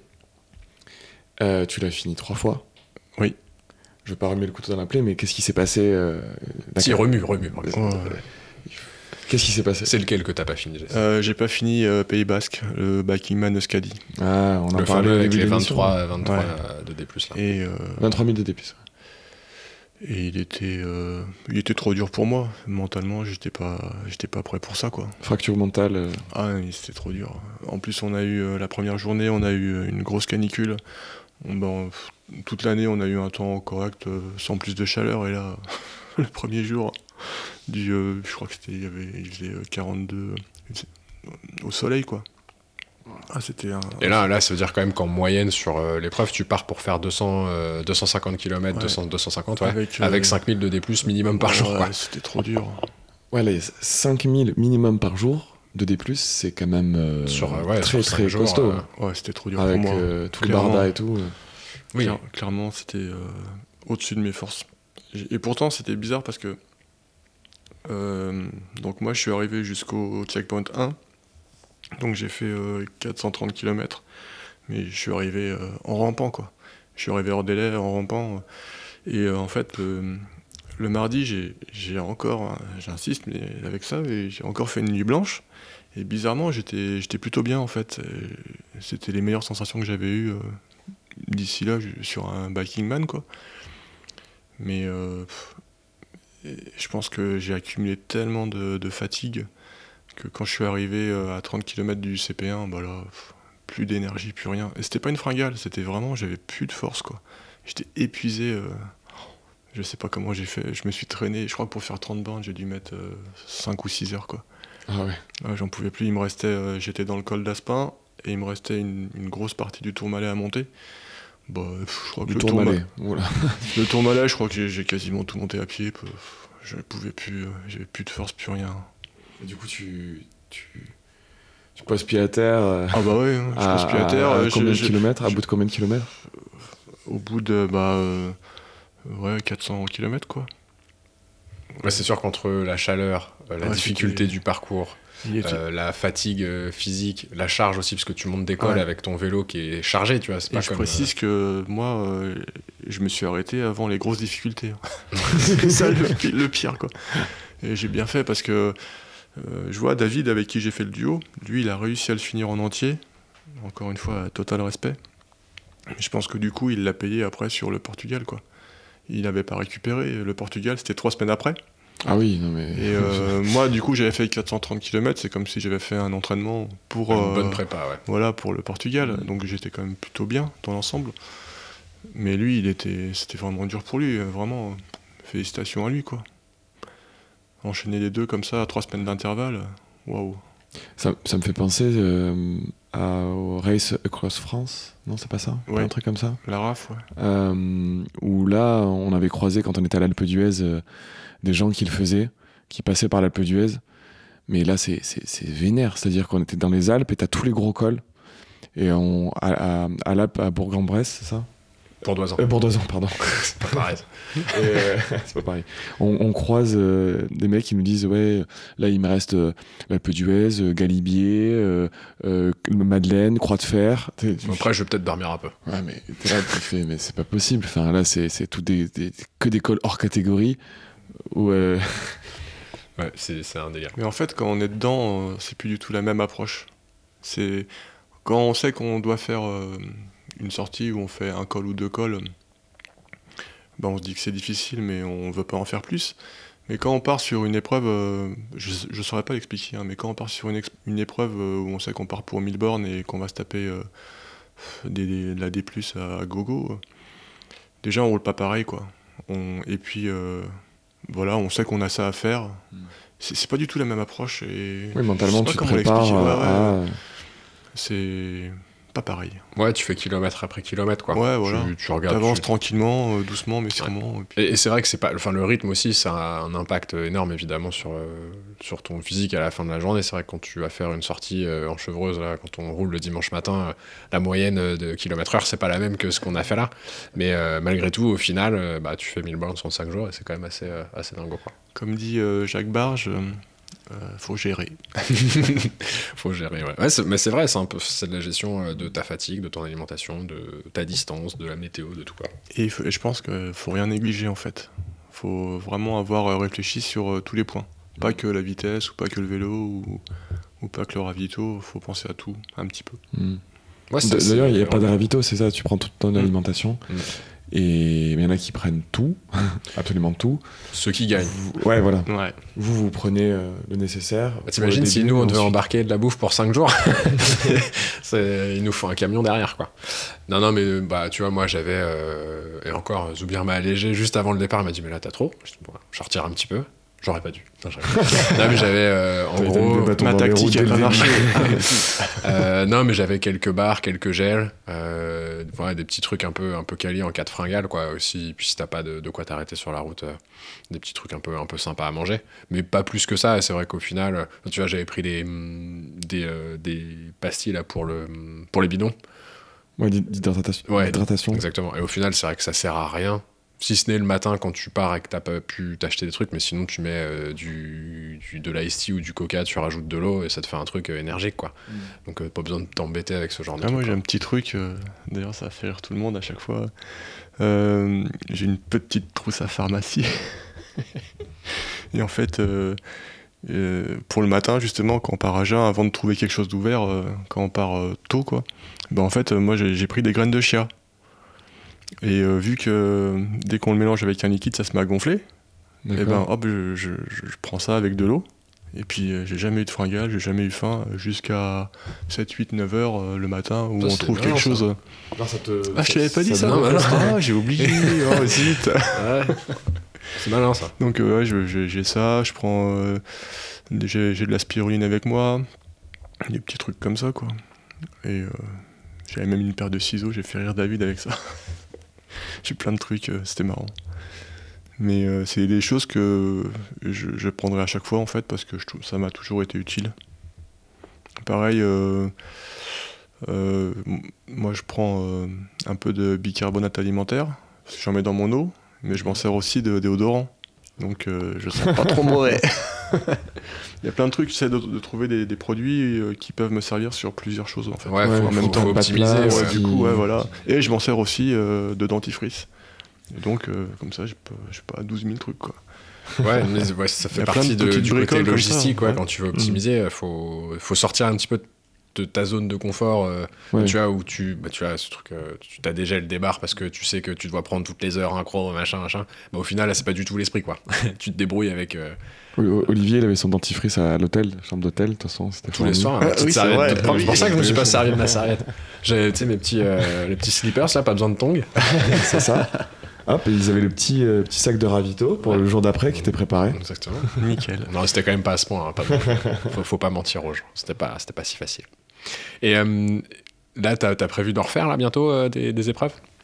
Bah euh, là, je j'attends euh, le calendrier 2022 pour le Biking Man et bah je vais refaire la Corse et je vais refaire le Portugal. Je pense qu'au niveau Biking Man, je vais faire que ça avec euh, avec des potes du Biking Man. euh, bah, Olivier Drouin, il est en train d'organiser euh, un petit parcours en Croatie, donc on va se faire euh, sûrement ça aussi en Croatie et puis euh, après des petites balades, on sait pas trop. Je sais Des pas petites encore. balades. En tout cas, il va y avoir du kilomètre sur ton compteur, quoi. Ouais, il y a des chances, ouais. Et Moi, j'aime bien aussi glander, mais, euh, mais ouais, je sais pas trop, euh, c'est pas, c'est pas fermé encore. Pour ceux qui souhaiteraient euh, se lancer dans le biking man, euh, euh, tu conseillerais le Portugal comme premier biking man? Ouais, ouais, il est bien. Pas les Pyrénées. No comment. Joker. je ne répondrai pas. Ouais, non, c'est vrai que le, le Portugal, enfin, c'est un petit peu ce qui se dit. Peut-être que c'était toi qui avais passé l'info à Wilfried, mais c'est euh, c'est assez accessible déjà parce que logistiquement parlant, c'est pas si loin que ça. Enfin, c'est- Ouais. tu, tu peux y aller euh, relativement. Depuis la. France, ouais, c'est. Voilà, ça se fait, c'est pas très cher. C'est Euh, des paysans en plus. Ouais, et puis enfin, le climat c'était top, la période enfin, c'était vraiment trop bien. Et t'as un petit peu moins de D, donc ça reste, même si c'est parfois compliqué, c'est assez accessible. T'es dans un pays où tu connais aussi euh, les, enfin, les coutumes, enfin, c'est un pays occidental. C'est sûr que quand tu pars euh, là au Brésil, euh, t'es au milieu de la pampa, sous la pluie, en mode gravel et tout. Là, c'est c'est du béton euh, 99,9% du temps. Euh, donc, euh, tu vois, t'as pas besoin d'avoir euh, un équipement euh, incroyable. Donc, ouais, c'est accessible en tout cas. Tu parlais de la période, c'est mi-octobre. Tous C'est début ans. octobre. Début octobre. ouais. En tout cas, cette année, c'était début octobre. L'année dernière, ouais. c'était en septembre. Cette année, c'était en octobre. Je pense que ça va pas À être- l'automne, quoi. à Ouais, près. ça devrait rester comme ça, je pense. Parce que pour la météo, nickel. Quoi. Mm, ouais, c'était bien. Et, et là, si vous voulez un petit peu de. de- si, si vous êtes un peu chaud, pour vous redétendre un peu et redescendre en température, je vous conseille de regarder les, euh, ce qui s'est passé là au Brésil, qui vient donc de se terminer, on en parlait tout à l'heure. C'est les stories du Biking Man. euh, Je sais pas si elles seront accessibles au moment où vous, euh, où vous écouterez l'épisode, mais euh, il y aura sûrement des photos, des Sur, trucs. sur l'Instagram de- du Biking Man. Oh, du Biking Man, c'est c'est- c'est dantesque. Ah ouais, c'est- c'est dantesque. C'est un autre niveau, là. Ouais. Wow. C'est c'est, bah, du coup beaucoup gravel. Ouais. Visiblement, en tout cas sur les photos, les gens postaient des trucs de gravel. Visiblement, il faisait pas très très beau. Euh, donc, euh, t'es. Sous la pluie. Ouais, et puis il y a, je boue. crois, 18, 18 000 quand même de D, quelque chose comme ça.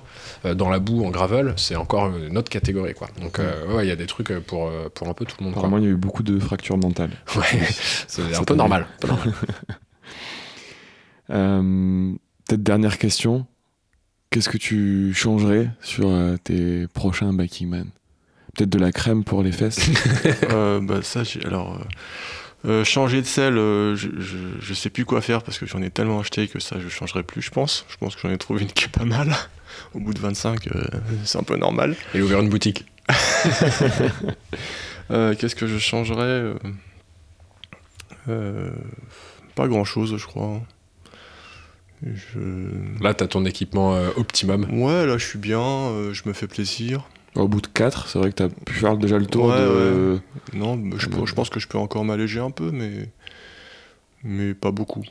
Et euh, bon, par rapport à mes objectifs, euh, moi je suis bien là. Même si je suis pas le plus léger, loin d'être le plus léger d'ailleurs, euh, moi je changerais pas grand chose par rapport à comment je suis organisé maintenant. Peut-être peaufiner deux trois bricoles, mais hum, là je suis bien, non.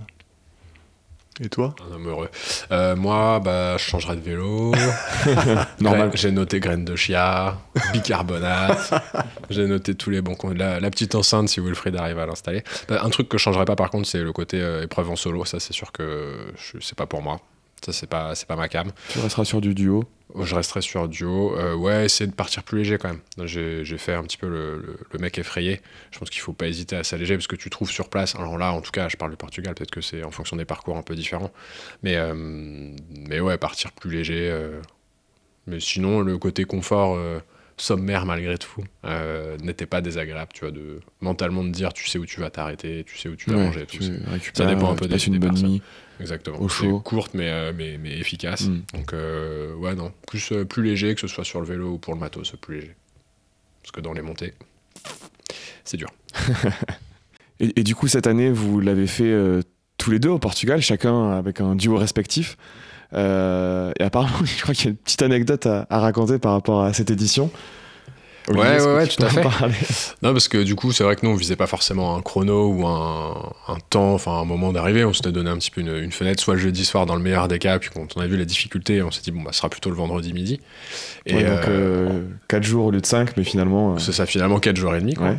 Et euh, donc, nous, on s'était trouvé notre, notre petit truc. Et le matin, on s'est dit, bah, on part quand même assez tôt pour finir assez tôt. Il nous restait 150 km, je crois, un truc comme ça. Sur la dernière journée, au final, on est arrivé vers midi. Mais euh, quand on est parti, on a vu que bah, Zoubir était devant nous. Zoubir et David. Exact. ça Ouais. Ils étaient devant nous, mais euh, bon, ouais, si, c'était quand même à 30-40 km devant, quelque chose comme ça. On va dire 30 km. et, euh, et là, donc, euh, Wilfried, il me dit euh, Bon, franchement, aujourd'hui, on arrose, on les fume. il dit, Parce que Normal. Wilfried connaît, On connaît Zoubir. finir devant. c'est Et il a dit. Franchement, je m'arrache, mais ils finissent pas devant nous et tout. C'est marrant parce que nous, on s'est dit le contraire. Et, et du coup, ce qui était drôle, c'est que la dernière, entre le dernier checkpoint, bah, donc à Sagresse, et l'arrivée, il y avait euh, 280 km, et c'était, euh, tu pouvais le découper en deux, c'était quasiment le même dénivelé. Euh, si tu faisais 140 km, tu avais le même dénivelé que sur les 140 derniers kilomètres restants. Et on s'était arrêté pile à ce truc-là, pile au milieu. Et donc le premier jour, je crois, euh, on l'a fait en, en 7h30, avec euh, une bonne pause d'une heure et demie le midi, et on arrivait le soir, on était quand même un peu, un peu rincé, quoi. Et, euh, et là, Wilfried, il était donc très très chaud. Il s'est dit, tu te mets derrière moi, on bombarde. et t'avais- quand même, t'avais quand même masse de D+ et tout. Donc, enfin voilà, c'était, puis c'était le dernier jour. Moi, j'étais un peu, franchement, j'étais rideau. Je vais pas vous mentir, j'étais cuit. et lui, il bombarde, donc il voit bien, tu sais, il est obligé de m'attendre un peu et tout. Et il regardait sur la trace, il fait vas-y, on les rattrape un peu et tout, Euh, vas-y, on continue d'accélérer, on continue, machin, machin. Et on s'arrête pas, on fait pas de pause. Donc, on roule non-stop, on défonce les gels, tout ce qui nous restait, machin. On roule, mais pleine jauge. Mais franchement, on a, on a avoiné. On fait le, le tronçon, on l'a fait en, en 6 heures, sans s'arrêter. Alors que la veille, on a fait 7h30, on s'est arrêté 2 heures, tu vois. Et on était quand même cuit. Ah ouais. Et, et sur la trace, au bout d'un moment, euh, tu voyait Zoubir qui avançait devant nous et tout. On n'arrivait pas à la rattraper et tout. Il fait, vas-y, bon bah, on laisse tomber, euh, on les rattrapera pas et tout. euh.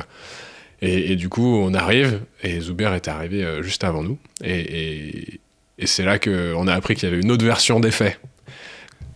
Ouais. En fait, nous, donc euh, la veille au soir, avec David, on était vraiment dernier, dernier, dernier. Et, euh, De l'épreuve, quoi, totalement. Ouais. Et du coup, euh, à un moment, moi, j'étais pas bien, donc. Et euh, donc, euh, David me bichonne. Je vais aux toilettes et puis euh, je commence à reprendre mes esprits. Et je reviens, je, je- je vais voir David, je lui dis Écoute, euh, David, l'année dernière, j'avais les fesses en feu, je suis pas arrivé dernier. Hors de question qu'on arrive dernier cette année. Donc on part sur cet objectif-là. Et euh, on met une stratégie en place, on se dit, ok, tout le monde dans notre groupe autour de nous, là, tous les participants, ils ils s'arrêtent et ils repartent en général entre 4 et 5 heures du matin. On se dit, bon bah nous, là, il est 18-19 heures, on roule jusqu'à 22 heures, on s'arrête, on dort, on a, on a dormi à l'arrache euh, sur le trottoir d'une gare. Détente. Donc euh, 22h on s'arrête et à 2h du matin on repart, ce qui fait qu'on a un delta temps de, de 3 heures où on peut récupérer les gens. Les gens ils vont tous être à l'arrêt et on va peut-être pouvoir creuser un peu. Ce qu'on a fait, ce qu'on a réussi à faire. Et donc on a, on a mis à peu près euh, une dizaine de personnes derrière nous, derrière nous euh, en comptant les, les duos. Et, euh, et à ce moment-là, j'ai dit à David, euh, il est hors de question qu'on nous double. et donc, on est parti, on savait qu'on allait se faire chasser. Vous saviez est- qu'il y avait ouais, Will et donc on a- et Olivier Bah, entre autres, surtout, ouais. et, et donc, on a fait comme eux, on a appuyé euh, comme des tarés. En plus, moi, j'avais un essuie-glace euh, sur le genou droit. Je lui ai. Une douleur, Ah, je lui ai- je l'ai défoncé, le pauvre. Mais c'était. Voilà. Et puis donc, euh, je me suis pris au jeu. Pourtant, je suis vraiment pas un compétiteur dans l'âme.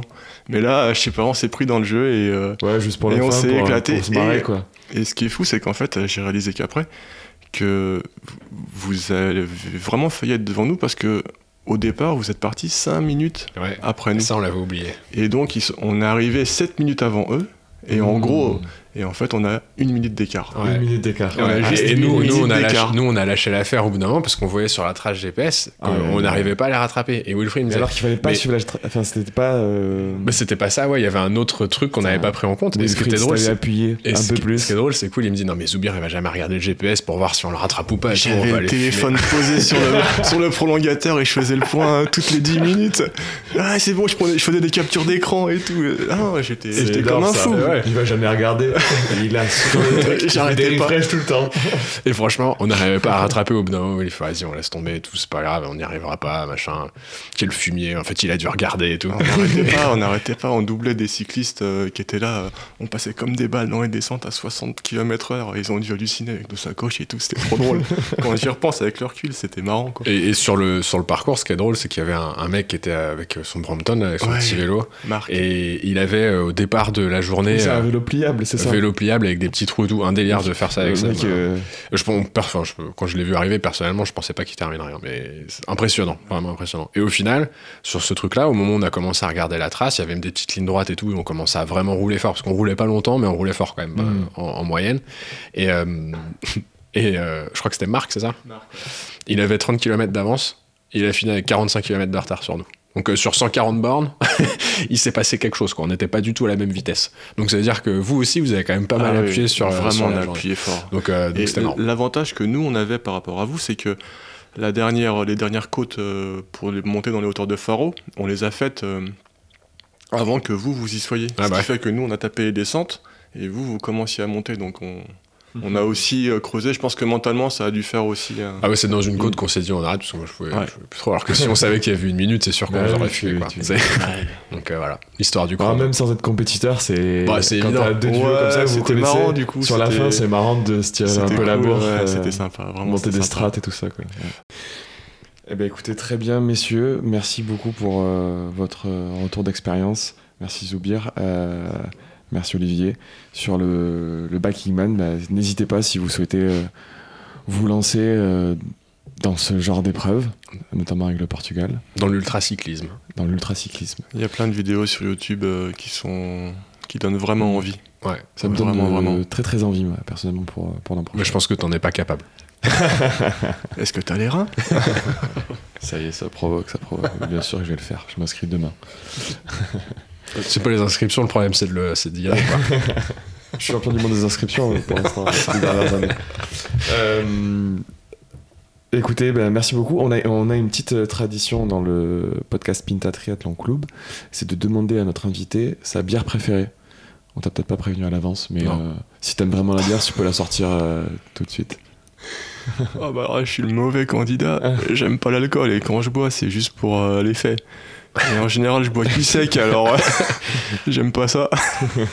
Bon, pas de réponse, c'est décevant. Bon, ben, on va Tant mieux pis. choisir nos invités la prochaine fois. Bon, je vais dire une bière portugaise. Ah bah la Sagresse. Voilà. La Sagresse. Sagresse, c'est- il y a. C'est quoi un- l'autre l'autre connue euh, portugaise la, euh, la Boc. La Super Super Boc, Boc. Super ouais. Boc. La Liga Superboc, bien sûr. donc la, la Sagresse. Exactement. On a fait un, on a vendu fait un pour ça. stop. On a Allez. fait un stop euh, là-bas. Il y avait un checkpoint là-bas. On n'a pas bu. Oui, j'espère. Euh, bah écoutez, très bien. N'hésitez pas à. Est-ce qu'on peut te suivre quelque part? Est-ce que t'es un. Sur un- Strava, tu mettais. t'es un- Ouais, sur un mec des Strava. réseaux sociaux. Euh, ouais, j'aime bien. peu, ouais. je suis sur euh, Facebook. Je suis sur Insta. Instagram, c'est on peut te retrouver sous quel. Euh, sous quel blaze? Mon mon pseudo, c'est Zoubignou. Zoubignou. Ouais. C'est mignon. Et puis, euh, ouais, Zoubiraït sur, euh, sur Facebook. Voilà. Très Ça bien. marche. Où est-ce Bah, qu'on peut nous, nous retrouver, nous? Ah, moi, je vais te dire une bêtise. Je te laisse. Vas-y. Je te laisse répondre. On va se faire disputer par Joji sinon. on peut, on peut nous retrouver bien évidemment sur Strava, PPTC. Tout simplement. Euh, sur euh, Instagram, PPTC underscore tri. Je me suis pas trompé. Donc n'hésitez pas à nous suivre sur Instagram pour être tenu au courant. N'hésitez pas, comme je disais euh, au début de, de cet épisode, à nous noter sur Apple Podcast. 5 étoiles uniquement. 5 étoiles uniquement, sinon ça sert à rien. Euh, et à- et vous, abo- vous abonner à la chaîne YouTube, vous abonner à, Apple- sur Apple Podcast ou sur Spotify pour être tenu au courant des derniers épisodes.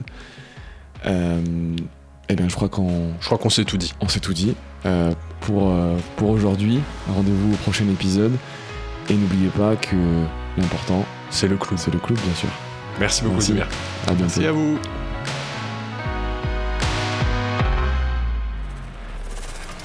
Ah, J'en ai marre d'entraîner des cons, sans déconner, je te jure.